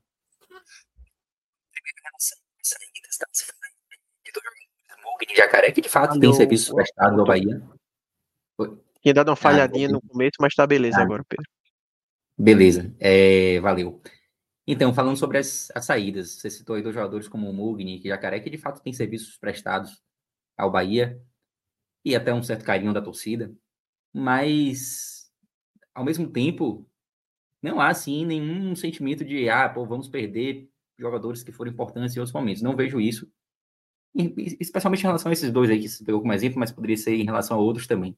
É, Mugni, para mim, tipo, até antes do primeiro jogo, a esposa já tinha postado despedida da cidade e tal, então um jogador que provavelmente não fica, a não ser que haja uma, uma reviravolta. Jacaré tem contrato, né? Jacaré tem contrato até o, dois, até o fim de 2024, então dá para dividir assim em, em, em, dois grupos, né? Aqueles que têm contrato terminando agora em 2023, e desses, eu acho que Acevedo é uma peça que o Bahia deve, deve se movimentar para conseguir uma permanência. Lembrando que é um jogador que pertence ao Grupo City, pertence ao, New York City. Fora até quando, mas perde o primeiro semestre todo, né? É, exatamente. Ainda tem, a, ainda tem a questão da contusão, mas ainda assim, é, pelo ano que fez, eu acho que é um jogador que o Bahia pode fazer um movimento, até porque, tipo, é tudo dentro, dentro do mesmo grupo ali, né? Tipo, ele vai tratar a contusão ou aqui ou em New York, tipo, no New York City, né? Tipo, é, o problema da contusão é o mesmo dentro do grupo, assim, né? Só, só muda o local do, do tratamento. É, e eu acho que é uma peça que se encaixou bem, que a torcida gosta, e dos que estão com o contrato vencendo, talvez seja o um único assim que haveria um esforço maior para ser mantido. É, e aí tem algumas peças com contrato que o Bahia, para liberar, vai ter que negociar ou colocar em algum outro time do grupo, tem essa possibilidade também, né? E aí, nessa, nessa lista tem Vitor Jacaré, tem próprio Everaldo, é, Cicinho, enfim, diversos jogadores aí que, que têm contrato com o Bahia e que, para que essa mudança de, de patamar de fato ocorra, jogadores como esses, eles precisam ser liberados, precisam procurar outros destinos aí, porque não dá para ficar também com 40 jogadores no elenco. É, então, são movimentos que o Bahia deve fazer nos próximos dias. Eu acho que as liberações, especialmente quem, quem tem contrato, quem vai negociar permanência ou não, e quem, quem pode sair para outro destino antes do tempo, eu acho que esse vai ser o primeiro movimento eu espero que ocorra é, a partir de agora, né? Em relação a perfil de jogadores, não vejo muito assim, tipo, contratações de, de, de assim, completamente fora do normal, tipo Gabigol que você citou aí, tipo, não acho que é muito perfil do, do projeto, de, de, como o projeto se, deve, se, se, desenhou até agora. Mas vejo, vejo sim jogadores que possam é, agregar muito em termos técnicos e que possam chegar já nesse primeiro momento, né?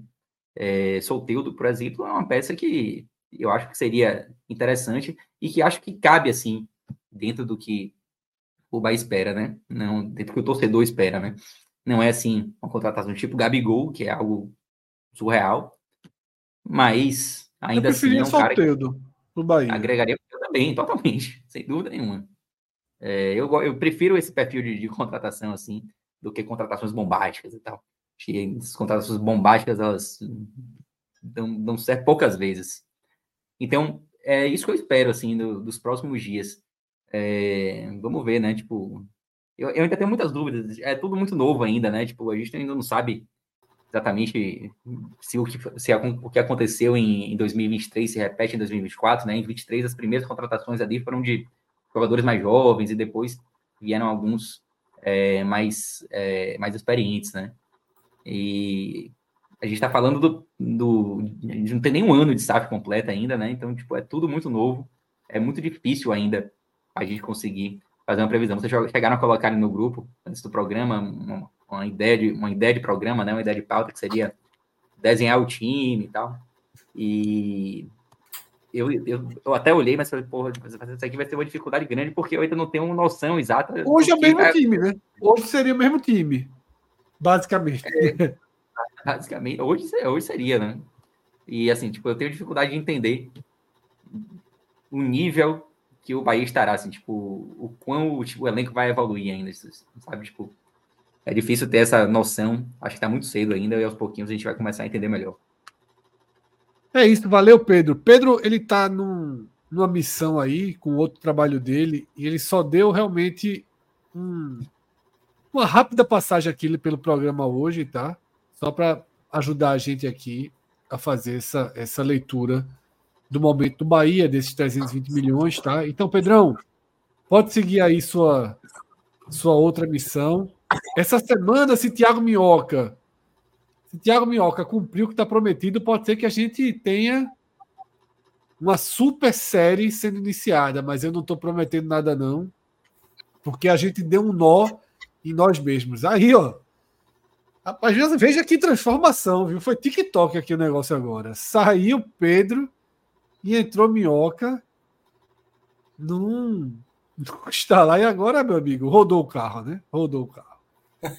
Aí o Pedro e entrou Minhoca numa substituição a lá efeitozinho do TikTok. Só faltou um colocar a mãozinha assim, ó, e o outro aparecer é. na tela no lugar. Minhoca, tua promessa vai ser cumprida amanhã ou não? Ainda sem, sem, sem abrir para o público? Não, eu, eu, eu concluí hoje. Assim, o que é o grosso eu concluí hoje, entendeu? Assim, o que é o mais difícil. O que falta agora é organizar e tentar começar a fazer certas semelhanças para as coisas, quando forem debatidas, ficar mais alinhadas e mais coerentes, né? Porque é o tipo do assunto que a gente vai precisar de muita coerência para não se é. perder entre nós, né? Eu, eu confesso que eu estou até com medo de juntar Minhoca, Cássio e Pedro. A, capa, a, a, a possibilidade da gente dar um nó sem. É alta, pô sem sair do nosso cego e não conseguimos sair desse nó é altíssima, tá? Mas, Minhoca, enquanto o nó não vem, é, a gente estava até aqui falando. Estou falando aqui da Série A, da perspectiva né, de, de você ter, do Nordeste ter, hum, talvez pela primeira vez em muito tempo, dois times de ponta. Dois times que vão, nem que seja intimamente, trabalhar por Libertadores. Porque com a estabilidade do Fortaleza, com a sequência no G10 e a Libertadores ficando ali sétimo, oitavo, nono, com o Voivoda ficando, com o poder financeiro, possibilidade de Marcelo Paes começar a ingressar no SAF já ao longo da temporada, tá? A gente vê essa, esse desenho, né? A gente vê esse desenho de ter dois times gerando na parte de cima, mas claro que né, é o que eu digo, é muito mais um desejo íntimo do que público. Publicamente vai todo mundo manter é, permanência sul-americana, aquele discurso mais, mais protegido, exceto o Vitória, que Cássio vai falar depois, que o Vitória está com. Tá, tá, tá indo na garganta, tá tentando nivelar na garganta aí com Fortaleza, que o Bahia ainda precisa nivelar com, com Fortaleza, mas é nesse, é nesse estágio que a gente se encontra. O mercado do Fortaleza, Minhoca, não deve ser um mercado muito quantitativo, né? Em relação a, a, chegadas aí. Ainda não tem nada forte, ainda não tem nada nada né, muito definitivo, tanto nas saídas de jogadores que precisam, renovações difíceis como a de Guilherme, né? O que é que, o que, é que para onde deve ir essa semana do Fortaleza? O que é que a gente pode esperar? É, essa, eu estou vindo, aliás, só para por que, que eu cheguei atrasado? Né? Estava tendo um evento do trabalho. Vida social, é, vida social. É, mas é um evento até considerado bem relevante assim aqui no, no cenário estadual, porque é um evento onde reúne muitas personalidades esportivas. E estava lá Marcelo Paes, o presidente do Fortaleza e tudo. E foi perguntado várias coisas. Ele deu entrevista hoje né, no, no, no UOL, para o PVC, é, numa entrevista, até falando a, prim a, primeira grande questão que toda vez acontece quando termina a temporada: Voivoda continua, propostas que estão surgindo, vai sair ou não vai sair, porque isso é um fator determinante. A gente não pode tirar né, essa equação do Fortaleza, a temporada que sempre que virá, com o principal treinador da sua história, saindo ou, no caso, permanecendo. A gente viu nos dois últimos anos muita concorrência no primeiro ano e principalmente após o segundo ano que ele é mantido no cargo depois daquele começo da Série A, né, dentro da zona de abaixamento, na lanterna, e ele conseguir levar o time para a Libertadores. Então, Corinthians, Atlético Mineiro tiveram interessado no final do, do, ano passado. Fortaleza acabou fazendo um contrato de dois anos, quando terminou agora, Marcelo Paes chegou a, a dizer hoje, né, nessa entrevista, de que antes do Voivoda, é, do jogo contra o Goiás, que foi o penúltimo né, do Fortaleza na Arena Castelão, conversou com ele e teve uma conversa também após o jogo do Santos, ou seja, após a última rodada. E perguntou: Eu posso dormir tranquilo esses dias? Aí ele falou: Pode dormir tranquilo, estaremos de volta. Então ele deu a entender de que vai realmente seguir no Fortaleza, tudo indica que vai seguir, né? O Palmeiras também, que era um dos clubes que poderia Voivoda acabar indo, aparentemente é, vai ficar com a Abel. A permanência de Abel meio que meio que Isso direciona a permanência de Voivoda, né? E é, e aí perceba, isso que você falou é fundamental por quê? Porque o Palmeiras hoje é um clube de, de um projeto de médio e longo prazo. Por exemplo, um Flamengo, eu acho que o Voivoda não embarcaria numa dessa. Mesmo o Flamengo tendo dinheiro, jogadores, a estabilidade eu acho de um Flamengo. eu é. acho que o Flamengo embarcaria. Flamengo eu, eu, é eu, acho que não. Eu acho que não. Pela, pela ideia de como o Voivoda gosta de trabalhar, ele, ele, ele já sabe, conhece bem o Flamengo, o quanto um treinador lá, e o, o Voivoda já teve isso no, no, Fortaleza, né? Uma sequência ruim, ele ia acabar sendo limado. Então eu acho que um Flamengo ele não aceitaria o projeto. É, enfim, em todo caso, vai continuar. E aí agora vai depender de como o Fortaleza, porque assim, nos dois últimos anos, Fred, o Fortaleza tinha um fator determinante, tanto nesse ano como no ano passado, que era vou disputar uma Libertadores. Isso no mercado atrai mais atletas para acabarem, né? Esse ano, por exemplo, você tinha ali jogadores que o Fortaleza acabou indo atrás, né? Assim, o Lucero, por exemplo, que era o destaque do, do futebol chileno, Fortaleza conseguiu adquirir, não à toa foi uma boa aquisição nessa temporada. e outros nomes que o Fortaleza foi em busca, né? Trazendo zagueiros, trazendo é, meios de campo ali, como o Pochettino, por exemplo, que era do River Plate. Isso era um fator determinante. Para a próxima temporada, em 2024, eu tenho dúvidas de como o Fortaleza vai estar competindo. Um dos motivos, por exemplo, é a permanência do Bahia. Porque o Bahia hoje é um clube que tem condições de ganhar disputas com o Fortaleza. No atual cenário de que é uma, uma SAF, né? Totalmente, bancada, totalmente. Assim, o Manchester City por trás. Então, se o tivesse peso City, o peso City, Minhoca, ele também é até simbólico. Ele tem um peso um peso moral aí, né, para o jogador. É. O jogador está indo para o grupo City, o respaldo é muito grande, né? É. E aí era uma coisa também que, para alguns torcedores de Fortaleza, era melhor que o Bahia tivesse caído, porque era uma concorrência a menos na região. Era fácil mais... resolver, viu? Não resolveram porque não quiseram. é, pois é. Preferiram garantir ali os milhões ali da, é.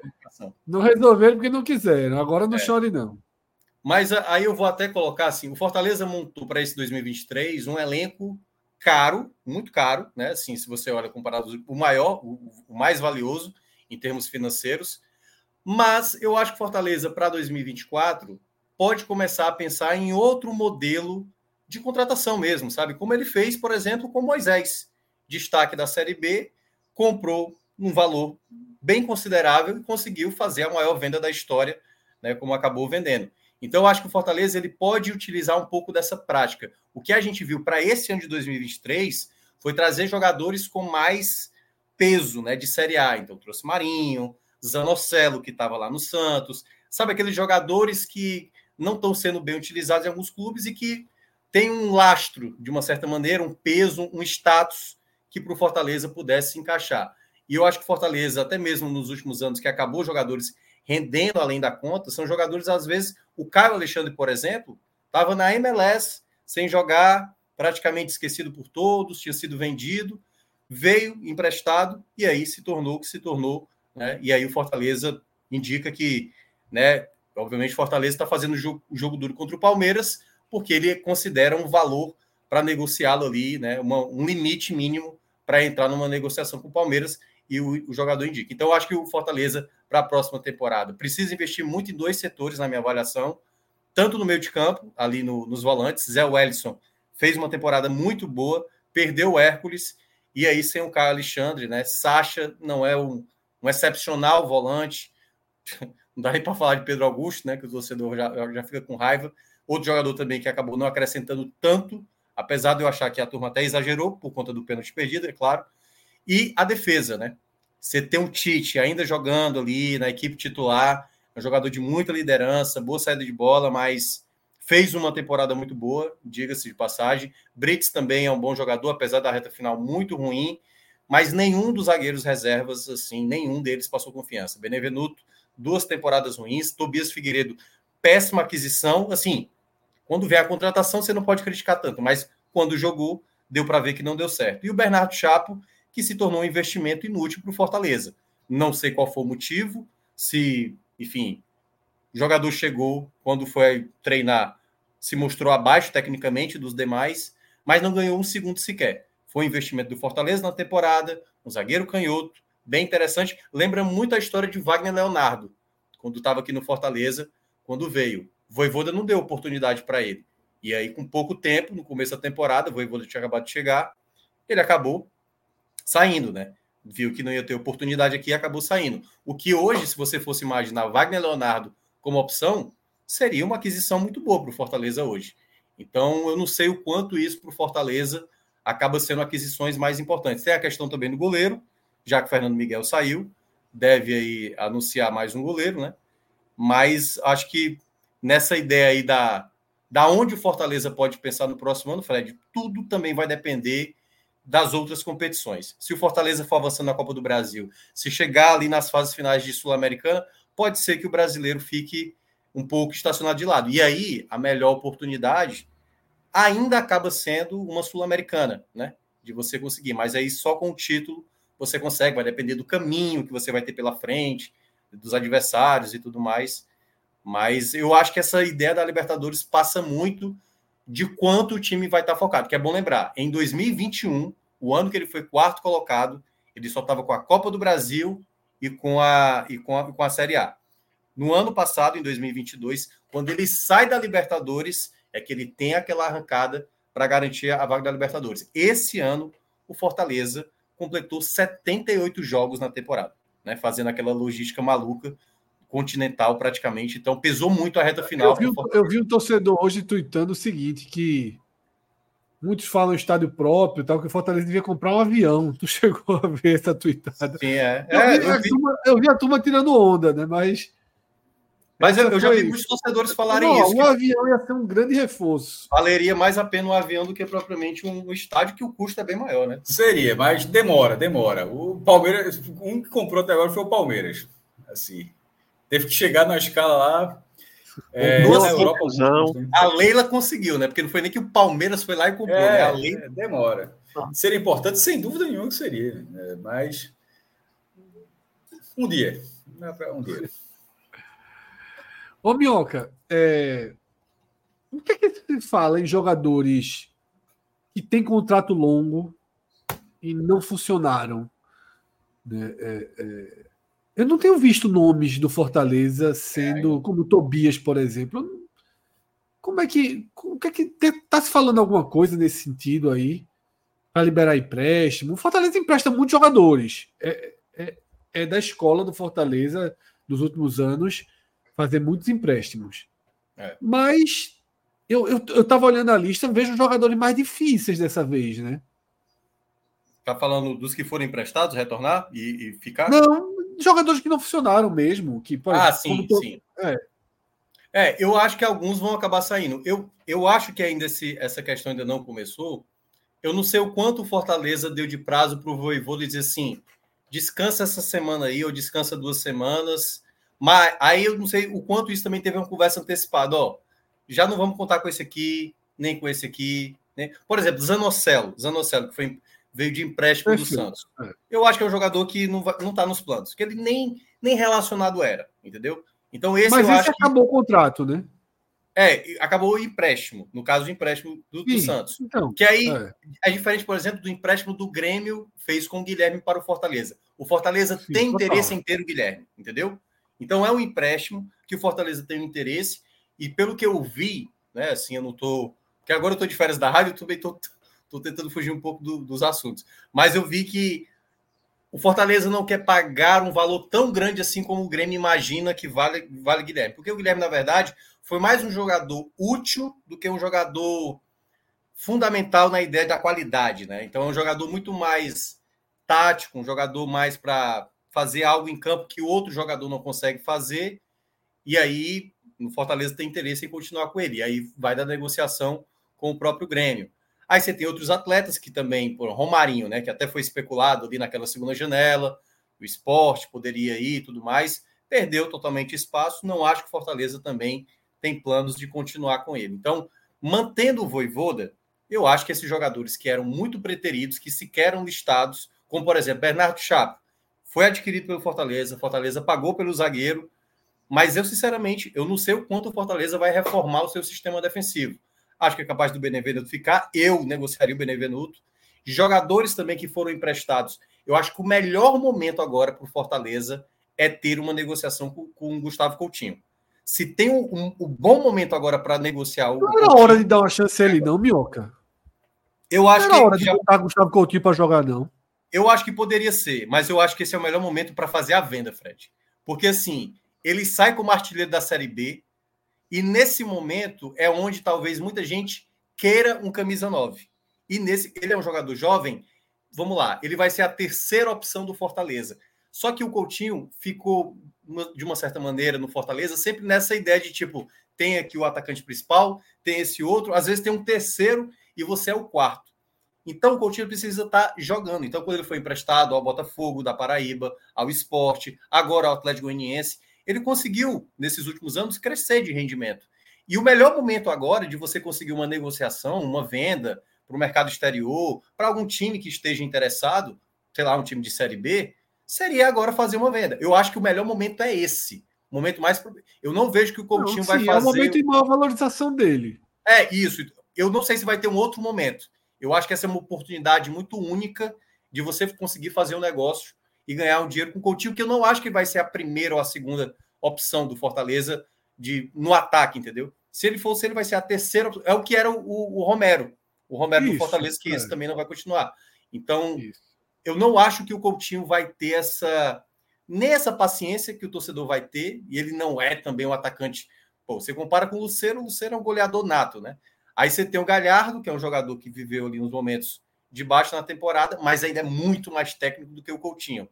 Então, assim, eu vejo que o Coutinho ele já está naquele limite mesmo de já era para estar tá ali desbancando, e eu não sei se ele tem um nível técnico suficiente para aquilo que o Fortaleza deseja. Não é fácil você ter um terceiro atacante, às vezes muito caro, como era o caso de Romero, mas valeria a pena, poderia ser uma opção.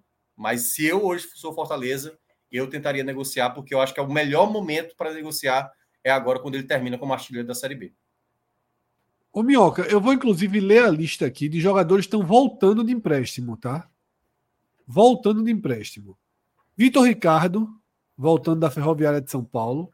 Certamente, obviamente. Não deve vai, ser aproveitado. Vai ter outro destino, tá? Alex, Alex Vinícius, Alex Vinícius voltando do Atlético Goianiense. Foi bem. Abraão, ele voltou a Série B, no Atlético. É, ele foi destaque no Volta Redonda no Carioca e foi importante ali naquela reta final do Atlético Goianiense como titular na reta final da campanha de acesso. Deve, o Atlético Goianiense deve tentar um novo empréstimo, né? Talvez. Mas foi. Eu ah, sendo Fortaleza, eu testaria ele, viu? Porque o Fortaleza é, precisa de zagueiro, pronto, né? Então eu é testaria ele ali no primeiro semestre, é, no primeiro trimestre, na verdade. Eu acho, uma, eu acho uma boa opção. Ele chegou a trabalhar com o Voivoda depois do Campeonato Carioca mas como tinham vários zagueiros na frente, não sei se para Voivoda, que trabalhou com ele esse ano e já trabalhou também anos anteriores, se para ele, pô, já tem um, uma experiência. Porque é uma coisa quando você empresta jogador, que é o caso do Abraão, que você acabou de citar, o Abraão ele foi jogar no ABC. E aí, meu amigo, você chegar naquele ABC ali, né, com vários problemas. É, Abraão, Abraão, é. Mas é um jogador Abraão que surgiu muito bem na base, aquela coisa. Mas eu acho que o Abraão vai ser de novo, novamente emprestado. Diferente de Alex e Vinícius que já teve uma experiência de jogar uma Série B, de jogar um Campeonato Carioca, sendo destaque no Campeonato Carioca. E é Alex Vinícius mesmo, né? É, eu acho, eu é. acho uma possibilidade boa, talvez, dele fazer parte do plantel. Pode ser que seja emprestado de novo. O Atlético Goianiense talvez tenha interesse de continuar com ele. Mas é um zagueiro que o Fortaleza poderia pensar em, em tê-lo. Ali no meio de campo, entre volantes e meias, tá Samuel, também do Atlético Goianiense voltando. Fabrício Baiano, voltando do Londrina, Jussa, Jussa do Cruzeiro e Ronald, né? Que estava no Cuiabá. Cuiabá. Eu acho. É, todo, todo mundo é mercado aí, todo mundo é prateleira, é, né? Jussa, Jussa, o Cruzeiro acho que não vai ficar, é, mas eu acho que vai ter mercado para ele. É bem a cara ali de um time da parte de cima da Série B, da parte de baixo da Série A. Acho que ele é, a parte de Série A, nem sei mais. É, porque ele teve no Cruzeiro e foi titular, né? Assim, é. então, não, não, não, sei ao certo assim, se um, um Vitória, por exemplo. Juventude da vida, por exemplo. É, é, é verdade. É. O Juve... é, porque se uma Juventude Vitória. Eu esqueço que a turma que subiu é, é, meio. É bem fragilizada, né, em relação a elenco. É, exatamente. Ninguém vai dar all-in e trazer um volante é. muito caro. Então, aí vai trazer algum jogador emprestado, pode ser e aí, o caso do Ronald, que eu acho um nome interessante. Esse é. Mas eu acho que com o Voivoda já não, não se encaixa mais tanto. Assim. Já é um... Esse eu acho que pode, poderia vir para o Recife. Esse aí é. Tem um perfilzinho. É, é esse um eu prefiro a Justa. É. Dinâmica boa e tal. Às vezes é instável, mas é um jogador também que se encaixaria nesse contexto também, igual do, do Justa. E os atacantes, tá? A gente já falou de Gustavo Coutinho, tem Kaiser, né? voltando do é. América Mineiro. Esse é um detalhe. Kaiser, Edinho quando... voltando do esporte, Igor é. Torres da Ponte e David Esse do é Juventude. É. O... No caso do, do. Oh, meu Deus, que agora fugiu o nome do. Antes do Edinho que você falou. Kaiser. Kaiser. Kaiser, Kaiser chegou a falar que está disposto a, a realmente ingressar no elenco do próximo ano do Fortaleza. É bom lembrar, ele teve uma insatisfação quando ele chegou com muita pompa aqui, né?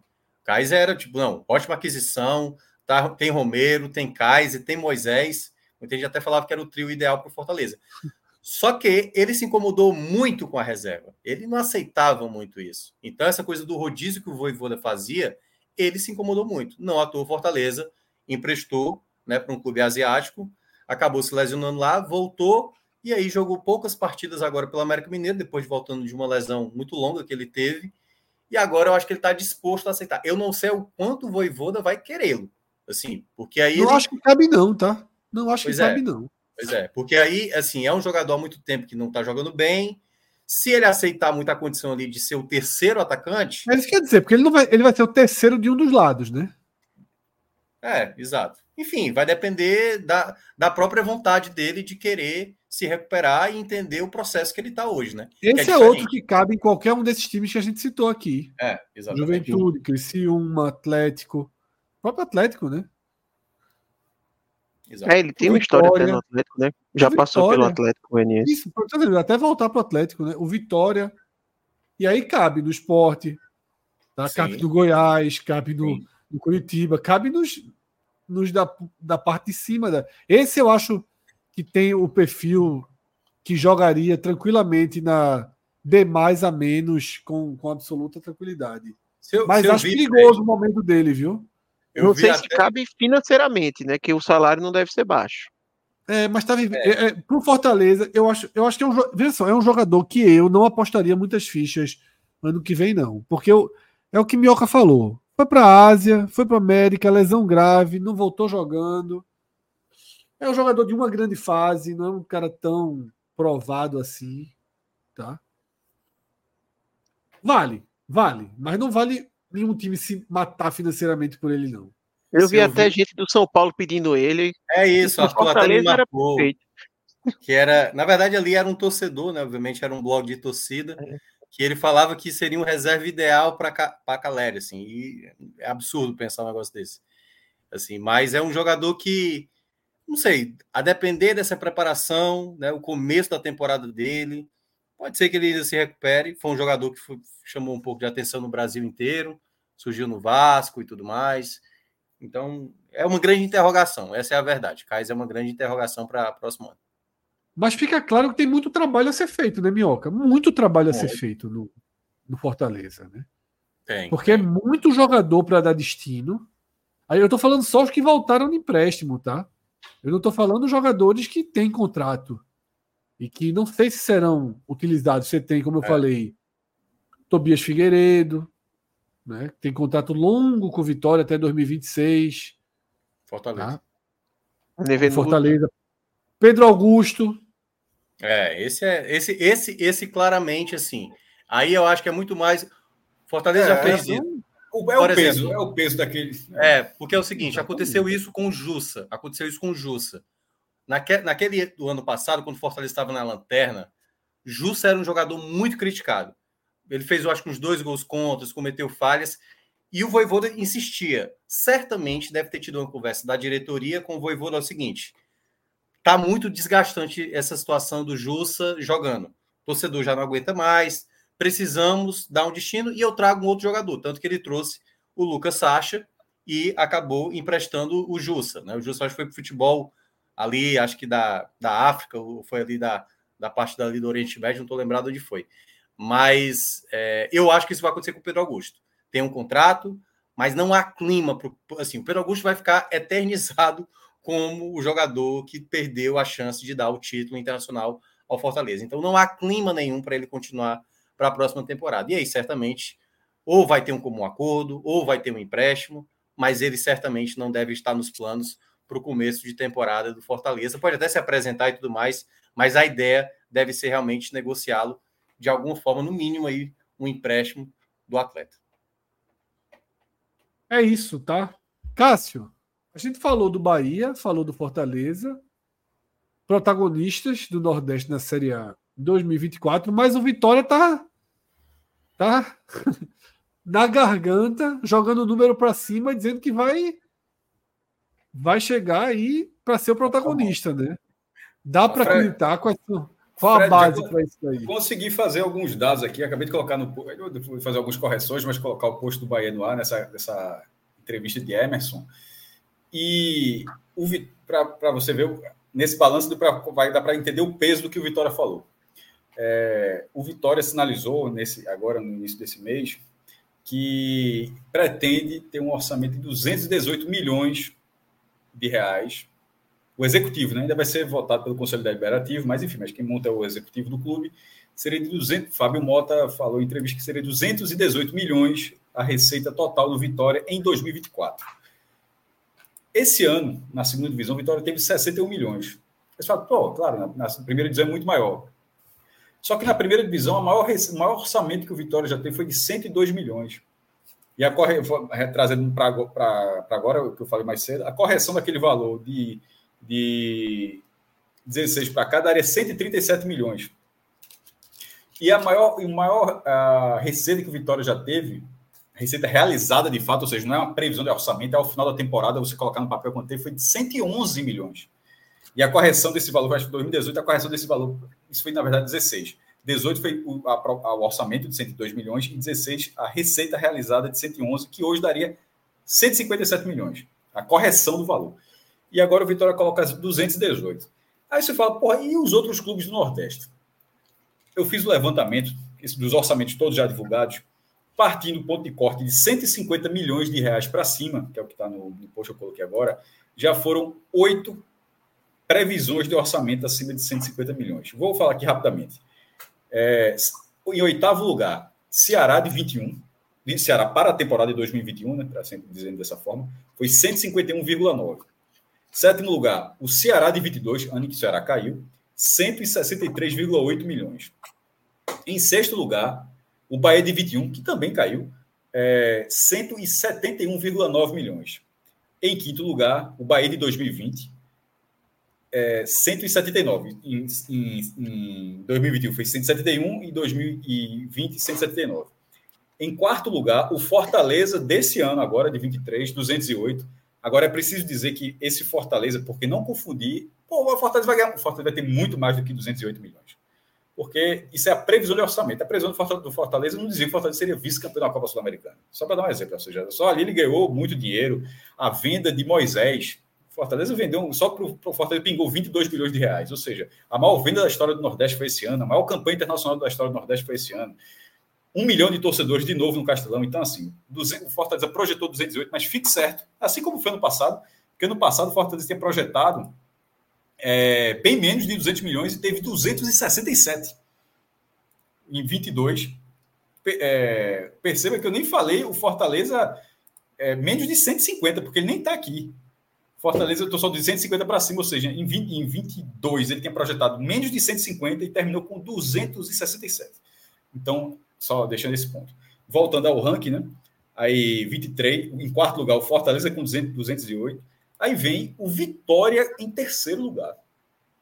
Aí você percebe ainda o que é esse número que o Vitória lançou, que se for alcançado é espetacular, que os dois primeiros lugares são já é com a SAF do Bahia, pô é a SAF do Bahia desse ano, 230, e já atualizando esse número que o, novo presidente do Bahia falou para o ano que vem, de 320.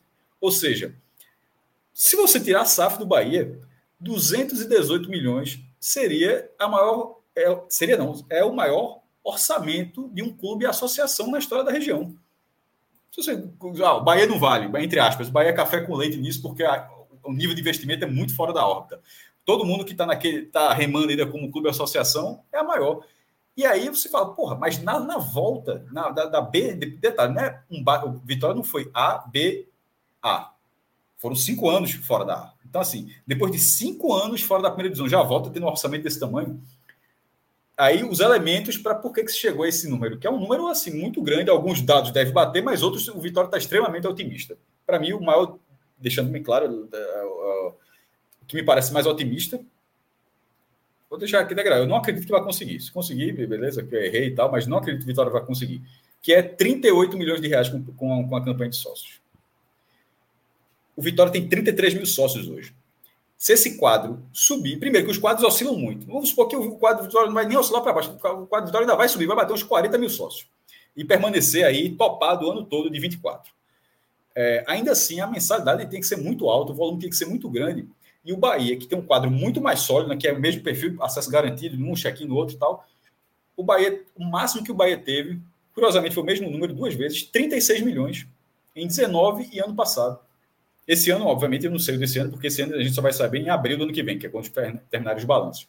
Mas o Bahia do ano passado, enchendo o estádio todinho, teve um sócio 36. Aí o Vitória quer, jogando no Barradão, que tem uma capacidade, ainda tem isso, ainda é menor do que daqui a Fonte Nova, tá? Porque a Fonte Nova tem 48 mil lugares, você consegue, você consegue colocar muito mais gente, ou seja, você consegue fazer seu plano de sócio funcionar melhor, enquanto no Barradão você pode até ter 200 mil sócios, mas não cabe todo mundo. Então, em algum momento, na hora que você nunca consegue ao jogo por falta de espaço, você deixa de ir é um fator limitador, por exemplo, para Náutico Esporte, de certa forma. É, Curiosidade. Cássio, você que falou do Barradão agora. O Vitória colocou nesse orçamento o naming rights do, do Barradão? Não, isso não, isso não foi, é, isso não foi dito. Talvez até entre, tá? Mas eu ia chegar nos pontos que eu ia dizer justamente o ponto que eu não acredito que vai acontecer, esse de 38 milhões de sócios. Mas, por exemplo, tem aqueles que eventualmente irão acontecer.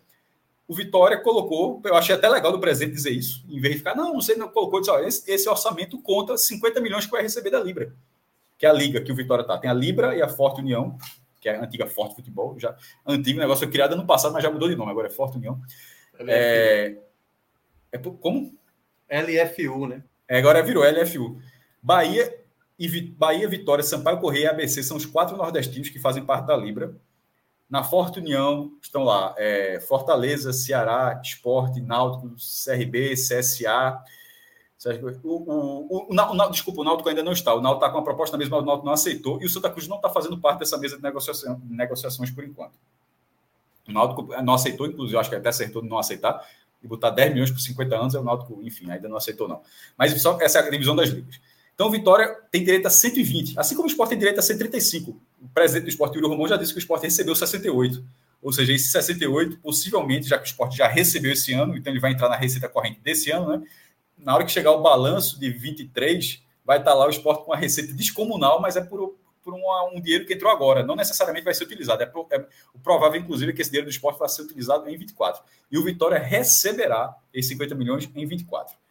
É, o que Arthur falou de relação ao name rights. Curiosamente, hoje foi anunciado a, o resultado né, da, da eleição, foi vetado a, a a enquete para mudar o nome do Vitória, para virar Fatal Model Vitória, pelo amor de Deus. É, 86% da torcida do Vitória, 15 mil sócios votaram, e 86% votou não. Porém, 76% votou sim para a segunda pergunta, que era dar o naming rights para o estádio. E aí, beleza, pode chamar do que quiser, meu irmão. Dinheiro, 100 milhões por isso, que era 200 milhões pelo nome do clube ou 100 milhões pelo estádio, que aí vira Arena Fatal Model Barradão. Só que aí, o próprio Vitória já disse hoje que ainda será negociado a partir de janeiro, ou seja, não está certo. Então, Arthur, eu não sei dizer se, embora o orçamento seja uma previsão, poderia até estar lá 100 milhões, mas o presidente não falou isso. Para ser justo, o presidente não, não colocou, falou. É que, e, e, e, até porque são 100 milhões por 10 anos. Não necessariamente o cara vai receber 100 milhões de uma vez só. Pode ser 10 milhões, 10 milhões, 10 milhões, 10 milhões e por aí vai. Necessariamente, obviamente, com a correção monetária, mas ser 10 milhões durante 10 anos. Então seria isso. Na verdade, se for patrocínio, ele diz patrocínio é 22 milhões de reais, que é um bom número. Inclusive, até, é até interessante, porque 22 milhões é um número muito crível. 38 de, de sócio não é crível. Assim, é muito acima, é muito acima mesmo. Mas foi o, que, é o valor que foi dito. Se o Vitória alcançar isso tudo, e ele considera, é, obviamente, permanecer na primeira divisão, ninguém vai colocar no orçamento que vai cair, né? mas que seria permanecer e já tentar ir para a Sul-Americana, é, chegar à quarta fase da Copa do Brasil, que significa passar uma fase, porque ele já vai largar na terceira, né, como campeão da Série B, e ser finalista do Baiano e finalista da Copa do Nordeste. Aí, obviamente, você está na final, você vai dizer, eu vou ser campeão, mas que pelo menos chegue à final. O objetivo do Vitória é ser, no mínimo, finalista do Baiano, e há cinco anos ele não consegue, e ser finalista do campeonato da Copa do Nordeste, que há três anos ele não consegue. Se acontecendo isso tudo, porque isso tem as premiações né, e tal, aí daria esse número. É um número que, de saída, vai ser difícil o Vitória alcançar, esses 218 diria, eu não vou dizer, ah, não vai acontecer, porque de repente o Vitória recebeu 50 milhões da Libra, a Libra toma mais 50. Esse, sei lá, se presidente adianta e de repente chega no balanço. Mas, da forma como foi dita, me parece, me parece, me parece difícil. Agora, o Bahia está colocando 320. O Fortaleza vai, se foi 208 esse ano, vai ser 200 de novo. Dificilmente não será 200 em 24. Eu imagino que o Vitória não vai largar com 100. Eu acho que até seria até Claro que com responsabilidade você tem que fazer o que, que você acha que vai dar.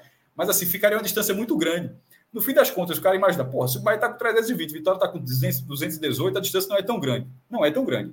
Agora, eu acho muito mais plausível que o Grupo City dê 320 milhões para o Bahia do que todas essas sinalizações que o Vitória indicou aconteçam. 320 milhões é um número irracional, mas, eu, mas, mas me parece algo mais possível de acontecer do que o orçamento proposto pelo Vitória, que me pareceu muito fora do que o Vitória vinha sendo nos últimos anos. As primeiras especulações de contratação do Vitória não indicam esse nível de investimento, né? Se a gente parar para pensar que as primeiras especulações de Vitória de contratação foram William Oliveira, ex-Ceará, e aqui é o William com N, né? Não é o William que depois o Ceará emprestou para o esporte, isso, que estava no Cruzeiro. Eu acho que esse ano estava no Goiás, ele jogou a Série A pelo Goiás, mas ah, passou é verdade, pelo Cruzeiro. É, isso, até passou pelo esporte quando era bem novo, né? Emprestado pelo Fluminense. Aí tem é, Patrick Calmon, lateral esquerdo, que estava no Cuiabá. É, que eu acho que no Cuiabá ele até usava o nome PK, que eu acho um jogador bem limitado até. E, e Caio Dantas, né? Atacante, que estava no, no Vila Nova. Então, nem são contratações de um perfil de investimento tão é alto. É reforço assim, de quem né? não subiu. É reforço de quem não subiu. Mas aí eu acho que a gente precisa, até nisso que o Cássio trouxe, né? O quanto isso é, é, é aquela coisa da expectativa muito alta. Tem o fato da rivalidade com o Bahia, o Bahia com esse orçamento gigantesco, uma forma de dar uma resposta para o torcedor. Eu acho que quando tiver a prática, né? Que aí o que o Cássio trouxe é as conversas que estão sendo ditas nesse momento. Quando de fato sair o orçamento, a gente vai saber Perfeito. naquilo que o Vitória Não, realmente. Vitória, o do Vitória falou, tá? Enquanto do Bahia, a sinalização do Vitória foi. Tudo isso que eu falei foi, foi fala do presidente, só para deixar registrado. É. Aliás, os dois foram o presidente, porque é Emerson. Isso, Bahia também foi. Só que, só, só que, do Bahia ele falou uma fonte, é 320 ali, Grupo City. Enquanto do Vitória, para chegar no 218, são várias frentes ali. É. Porque até Mais lembrou. Detalhe, né? Eu não estou lembrando quem foi a pessoa que falou aqui, que até falou assim: o Fortaleza, e se quantos foi conseguir superar a barreira dos 200 milhões agora, né? Que realmente não é algo. Mas não assim, pode só tomar por isso. O Vitória já não, tinha superado essa barreira antes do o Fortaleza tinha 30 milhões, 29 milhões, o Vitória já tinha 100. A realidade do Vitória já era disso. Agora ele caiu é. muito em volta, assim, mas o Vitória não está chegando no patamar que ele nunca esteve, na casa dos 100. Só que ele já está dobrando esse patamar, essa é a questão. É, exatamente. É um, é um patamar alto assim, é uma maneira de enxergar, né? Assim, o Vitória que tem aí vários anos sem chegar sequer nas semifinais do Baiano e de fato muda a maneira como o Vitória vai estar jogando esse Campeonato Baiano, já numa Série A, muda também na própria Copa do Nordeste, que há muito tempo ele também não consegue chegar sequer. Acho que não, não, não foi finalista, né? De 2013 para cá, né? O Vitória, em nenhuma vez. Então é uma outra meta também que o Vitória vai tentar. Que, assim, a gente sabe que o Vitória tem capacidade para isso mas nesse logo, logo de cara, logo e colocando logo suas fichas nesses cenários mais otimistas, é o que realmente, como disse Cássio, você não consegue, talvez, imaginar essa situação. Quando, se por acaso a gente errar, como a gente errou aqui na projeção do Vitória no começo da Série B, beleza. Eles conseguiram acertar e foram muito bem. Mérito para o Vitória. Mas me parece realmente um orçamento muito, muito elevado. Cássio está no, tá no, Tá ligado aí o, o microfone. É isso, tá?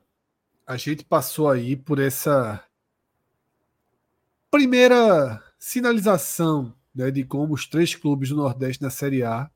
Só vão... o único ponto, o último, o último ponto sobre isso é que a Série A daqui para frente não vai ser, nunca vai ser muito distante disso, não, tá? Só assim, é, é o Bahia, né, 320 milhões. Porra, 320 milhões. Sabe o que significa na escala nacional de faturamento? 320 milhões. Décimo segundo lugar. Então, assim, não é porque, porra, 320, porra, vai ser. 320 é décimo segundo maior, maior receita do Brasil. Então, a realidade, na verdade, esses 218 tem que... É, a gente tem um detalhezinho aí, a gente não sabe, esse, não sabe se é livre ou não, esse do, não, esse do, mas não, é não é, muito receita, diferente, não. Tá? Sim, não, mas é receita de direitos receita econômicos, são coisas, aí é não, outra história, né? Não, não eu só estou dando, uma, dando uma base científica, não. Estou dando uma base, só uma base de comparação. Que eu comparei assim, os fatores, eu falei assim, o Bahia sinaliza 320 milhões de investimento no futebol. Os faturamentos, as receitas do último ano, as receitas, foi isso que eu trouxe, as últimas receitas divulgadas, 320 milhões em relação às receitas divulgadas no último ano, seria a 12 segunda maior. Ah, e agora, o, alento é o seguinte: que os cinco, os cinco times acima do 12 segundo lugar estão próximos. Tipo, décimo primeiro, décimo, nono, oitavo e o sétimo. O sétimo tem 50 milhões a mais. Ou seja, é, todo muito. Pra... Mas, mas do sexto para cima, meu irmão. Aí é volta. Aí é, aí é a turma da volta. Que eu digo, Cássio, que assim, talvez esse 320 do Bahia, quando se tornar orçamento, talvez seja maior, não sei. Assim, como a gente não tem tanto detalhe, se ele for 320 em direitos econômicos, aí quer dizer que quando colocar salário, etc., vai estar acima desses 320. Se for 320 de orçamento, contando com tudo, aí já é realmente um valor mais nesse nível que você falou, né? Não acho, a gente está trabalhando, não acho que seja 320 contratações, não, porque se for no segundo ano 320 contratações, meu amigo. É doideira. Eu acho que, veja, eu acho que é do jeito que o presidente falou, é 320 no futebol. É, tipo, 320 todo, né? em contratações. Aí, puta aquela coisa, o, o Bahia vai fazer o, o top segundo, 50, me surpreendeu. Irmão, pra galera da velha guarda que já jogou, já jogou L-Foot, era jogar L-Foot com o Matic, que você colocava o dinheiro infinito na quarta divisão e você encontrava é, todo jogador de é força jogar... 50 e botava o seu time da quarta divisão jogava força 2, 3 com força 50. Seria quem jogava Playstation, quem jogava com Game Shark. Aí é, era, jogava, época era Chique com Matic. Jogava 5% mas, disso resolvia o problema na cobra, viu? 5% disso resolvia o problema demais. Ó, não é para ficar triste, não, mas com 320 pagava a dívida do Santa Cruz inteira, inteira, e ainda sobrava 70 milhões para fazer o que quisesse. Estava resolvida a vida do Santa Cruz. Aí, Arthur. Aí, Arthur. Ah, esse ano, esse ano, mais, esse ano do Bahia, mais, porque se você fosse Bahia, pagar a vista, né, zerava, né, a galera ia dar uma. Como é que é? ainda pagava até, sobrava até mais, porque se você pagar à vista, né? A dívida dava uma reduzida boa, né? Não, você claro, conseguia um deságio ali e tal. Sim, sobravam não, 100 milhões. Tô falando sem desconto. É, Tem sim, não, você tá falando. Zerava a dívida do Santa né? e ainda pagava metade da obra da Arena Coral. o projeto, lembra do projeto? Pagava mesmo. Sim. 5%, cara. 5% desse valor resolvia muito problema no Arruda. Peraí, 5, 16 milhões ah, desde acho que há cinco anos o Santa Cruz não passa de 12 milhões, 13 milhões de receita anual, porra. 16 milhões seria então. a maior receita do Santa Cruz de algum. Ah, esse ano, então, vai vir, né? 2024 vai ser. No ano passado, a Federação Pernambucana teve mais receita que o Santos. Que no caso esse ano, né? Porque a gente está gravando no final, é. sempre fica parecido que o ano já acabou. Não, mas foi ano passado mesmo, 22. Ah, 2022 mesmo. É, é 22. É, no ah, caso, mas o, com grande balanço chance que saiu esse de... ano, mas é o balanço de 22. Entendi, entendi, entendi. Com grande chance de em 23 ser a mesma coisa, né? Exato. É. Agora, ao mesmo tempo que a gente propaga né, esse Nordeste mais forte na Série A, é uma diferença que nunca existiu desse porte, né? Já existiram diferenças absurdas dentro dentre os principais clubes do Nordeste, tá? O Esporte Bahia, Vitória, muito privilegiados, né, por conta do Clube dos 13 por tantos anos, vários rebaixamentos contando com colchão de proteção. Mas o universo gigantesco que se abriu para com o Santa Cruz me parece hoje uma coisa que, que é difícil enxergar em que curva lá na frente pode ter uma, uma volta essa história, né? Porque saíram assim de patamares. Não, não, a, gente, a gente trata como clubes grandes, do mesmo porte, assim.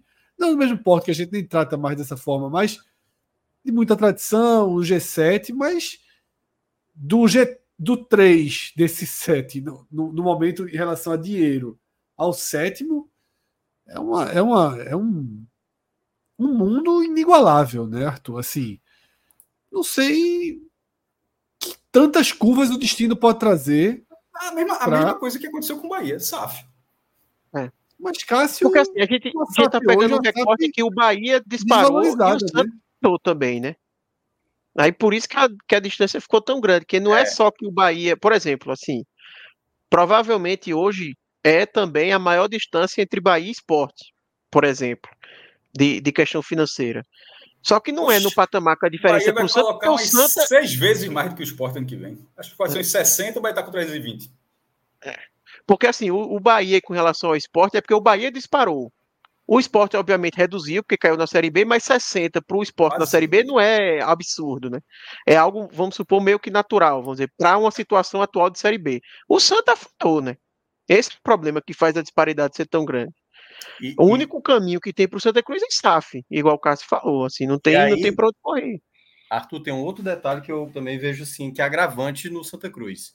A gente viu antes mesmo da, das SAFs é, chegarem assim no Brasil, né, o modelo SAF ser adotado pelos clubes, o quanto, por exemplo, o Red Bull queria colocar uma equipe na divisão nacional, na principal. Tentou lá com o Red Bull direto e tal, e não conseguia sair, nem sequer sair da Série D. Nem bater numa Série C eles conseguiram. Então é difícil, até mesmo você tendo um projeto, muito dinheiro, porque a Série D é um campeonato muito difícil, nem sempre... É o acesso fato... mais difícil. É o acesso mais complicado. várias etapas, tanto é que o, o, o, o Red Bull aproveitou ali uma carona com o Bragantino ali, fez a parceria para conseguir o acesso e hoje está estabelecido na Série A, disputando competição internacional. Então eu vejo que o cenário de Santa Cruz é como disse Fred, são curvas que muitas vezes isso pode levar anos. A gente viu o CSA sendo um exemplo no Nordeste dessa maneira, sem divisão, caindo até a, no, no, campeonato lá lagoano, e depois conseguiu retomar, né? Já está de novo na Série C de novo. Mas se o Santa Cruz conseguir, nessas curvas que Fred mencionou, conseguir voltar para a Série B daqui a cinco anos, seis anos e tudo mais, há uma perspectiva de que em dez anos você possa, e aí realmente com um novo modelo de gestão, você já está inserido nessa. Mas é bom lembrar, a gente está no processo agora de mudança dos clubes. O futebol brasileiro, com, a, com as ligas sendo formadas, com a, agora os clubes se tornando SAF, eu acho que a gente vai para um novo formato do futebol brasileiro. Não sei se isso vai dar um inchaço, super orçamentos no futebol brasileiro, jogadores muito caros e tal. Não sei como é que isso vai ser na prática. Mas o Santa Cruz ele está no momento o mais distante possível dessa situação que o cenário brasileiro acaba demonstrando de mudança. É mais um bonde da história que o Santa Cruz perde, né? Esse, esse, o Cássio falou agora há pouco da questão da negociação das ligas. O Santa Cruz está fora dessas negociações. É mais um bonde que o Santa Cruz fica fora da história. É um momento. Não tem momento bom para você passar por essa fase, né? Mas é um momento horrível para o Santa Cruz voltar esse ostracismo aí, porque ele está é. por fora de tudo isso. Eu acho que o Santa Cruz agora ele tem que nem olhar para o Bahia, sabe? O Santa Cruz ele tem que voltar para um mínimo de dignidade ali jogando a Série C, Série B. Aí depois ele ele realmente pode mirar em, sei lá, ganhar uma estabilidade de Série A, vender uma SAF que possa fazer um investimento e garantir isso para ele, mas assim, tem que ser realmente passo a passo, né? E eu nem digo assim, quando eu falei agora assim, ah, pegar uma SAF, nem digo a SAF no futuro, que eu acho que a SAF vai ter que vir agora, mas eu acho que a mira do Santos não tem que ser essa. É, o processo que o Santos é fazer, é Porque pela ordem dos, do, dos fatores que você falou, você não, inicialmente, parece que não ia querer uma SAF agora, esperar uma valorização para poder vir a SAF, mas você já corrigiu, né? Se a é, né? ser amanhã que venha, né? Isso, isso. É porque eu falei, realmente ficou parecendo isso, mas na verdade o que eu quis dizer é no sentido de não mirar. Porque mesmo que venha uma SAF amanhã, o Santa Cruz tem que mirar a SAF que o Bahia tá. A situação é totalmente diferente. O Bahia foi comprado com o Bahia na Série A. Né? O Grupo City, quando entrou, o Bahia, o Bahia tinha acabado de conquistar o acesso. Então, o investimento é outro, obviamente, é outra situação. O que eu quis dizer é que mesmo o Santa Cruz tendo que procurar uma SAF agora, é o caminho para o Santa Cruz, o único, né, ao meu ver. É, mas ele não tem que mirar nesse sentido. Eu acho que ele tem que ter um passo a passo que a SAF vai ter, obviamente. Quem assumir o Santa Cruz vai seguir esse caminho. Ninguém vai chegar, sabe, é, querendo colocar o carro na frente dos bois. Né? Tem um passo a passo aí, um caminho muito longo que o Santa Cruz tem que, tem que percorrer. percorrer. Aliás, só agora um só um comentário, viu? Só um comentário. O Bahia com isso tudo, mas na última Copa do Nordeste o Santa ficou na frente do Bahia, viu? O Bahia foi eliminado na primeira fase esse ano. Assim, tem uma, tem uma carga O Santa ficou na frente no grupo. O Santa ficou na frente no grupo. Todo, e, todo, e, nesse ano, todo, do... e nesse ano, muita gente também ficou. Assim, é, é. Tem, que, tem que responder um pouquinho o campo. Eu acho que vai responder. O Arthur, é, o Ferroviário esse ano né, fez um trabalho excepcional, né, no, um trabalho do Kobayashi. E o Kobayashi ele poderia ter continuado no Ferroviário ou aceitado qualquer outra proposta uma equipe lá do Distrito Federal, chamada Capital. Capital, né? É. Está fazendo um investimento altíssimo para essa próxima temporada. Só vai ter o campeonato brasiliense para disputar. Mas qual é a ideia lá do clube lá? Eles estão investindo muito pesado, trouxeram Paulinho Kobayashi, parte dos jogadores que estavam no Ferroviário também, e trouxeram outros nomes, para, no mínimo, garantir a Copa do Brasil de 2025, garantir também a Série D de 2025. Porque a ideia deles é exatamente isso que você estava mencionando do que o Santa Cruz precisa. Já montar logo de cara um time muito bom, com um bom treinador, para você já ir garantindo o calendário do próximo ano. E aí depois começar a pensar, enfim, as pessoas que vão estar tá em 2025 para a Copa do Brasil, para a Série D. Então é tudo isso que o, o, Santa Cruz vai, vai precisar ter, né? Muito time surgindo esse... nesse perfil, Minhoca. A gente, a gente tem esse exemplo do Capital. Na Paraíba tem o Serra Branca, que está surgindo, que pelo que eu vejo é um time que tem investimento da, de casas de aposta. E ele, por exemplo, levou Raniel Ribeiro, que era o técnico do Santa Cruz no começo da temporada. E vários jogadores assim rodados, sabe, nesse, nesse, no futebol paraibano e até que passaram pelo Santa, né? Um time que tá chegando forte aí pro Campeonato Paraibano, provavelmente para isso também. A gente tem o caso do Retrô, né? Que aí já tá num estágio mais avançado, mas foi uma equipe que é. surgiu mais ou menos nesse sentido. A gente tem o Falcon no Sergipe, em, em Sergipe, que também é uma Só... equipe mais ou menos nessa vibe. Então, e, e olha tem... que coisa, o, o Retrô no, no próximo ranking, porque o Santa Cruz não vai pontuar em 2020 e 2024, né? Não vai ter nem Copa do Brasil nem nenhuma divisão, o Retrô vai passar pela primeira vez o Santa Cruz no ranking da CBF de 2025. Assim, a primeira vez que isso vai acontecer. O, o Santa Cruz vai ser. Deve ser, eu acho que não vai mudar, o quinto não vai passar. Vai ser a quarta equipe no ranking da CBF. O Retro vai estar na frente do Santa Cruz. Algo que seria imaginável, né? Você falar algo desse tipo, mas é o retrato do que o Santa Cruz acabou tendo nos últimos anos. E é isso, tá? É... A gente vai fechando aqui esse 45 minutos, essa versão raiz, onde tivemos como tema principal o Nordeste mais forte para a Série A de 2024, tá? Bahia com seus 320 milhões, Fortaleza com toda a sua estabilidade, seu elenco já forte, Voivoda garantindo permanência, possibilidade de Marcelo Paes comandar uma SAF dentro do clube já na próxima temporada.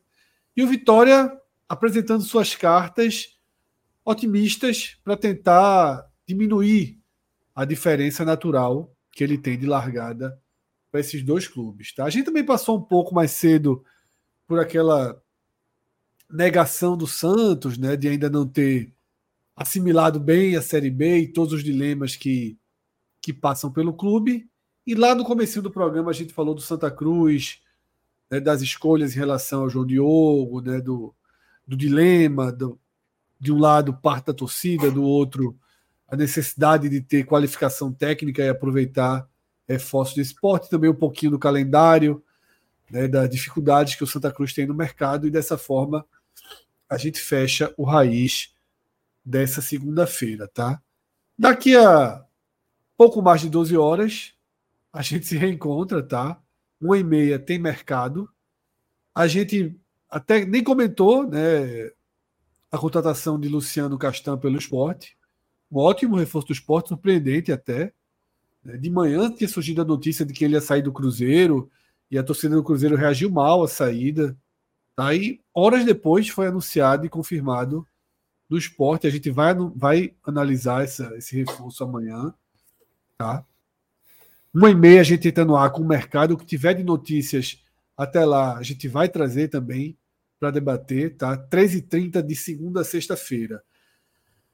Na noite de amanhã tem Agamenon, Agamenon especial, tá?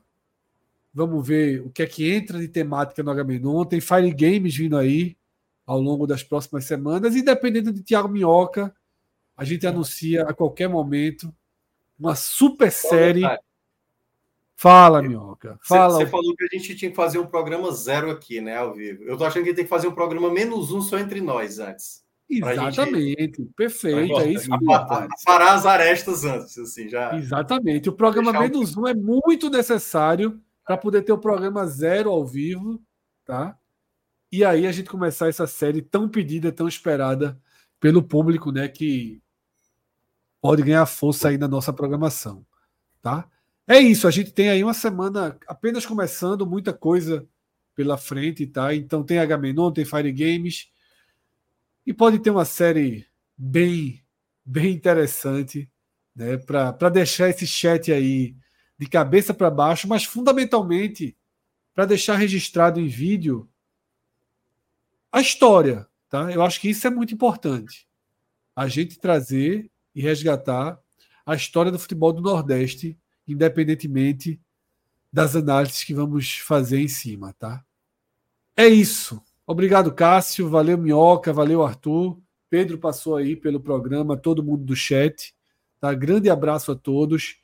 Daqui a pouquinho, tá? Uma e meia, a gente já volta pro ar, tá? Gabriel, do Tricolor, disse assim: por que não fazer o maior brasileiro de todos os tempos? A gente assumiu anos atrás a missão é de melhores, refazer a lista do. Uma das melhores decisões da história do podcast foi largar. Essa, Parar no meio, admitir o erro. É uma das melhores decisões. Não, não, simplesmente é só, meu irmão. Veja, a gente não tem compromisso com ninguém para continuar fazendo essa merda. Foi das melhores decisões que a gente já tomou. A gente estava incomodando a cada semana, assim, blocos inteiros de, de, de grupos e pessoas desagradando assim. Geravam as brigas boas. Mas tínhamos regras muito boas. Por exemplo, se virou cédula, tá nos 100. Essa era uma regra fantástica. tínhamos, tínhamos nossas regras aí que poder um dia a gente retomar. Isso eu sei que um dia a gente retoma, tá? A gente está retomando coisa pior nos próximos dias.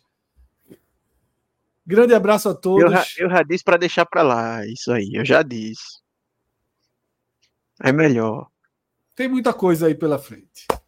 Vamos lá, galera.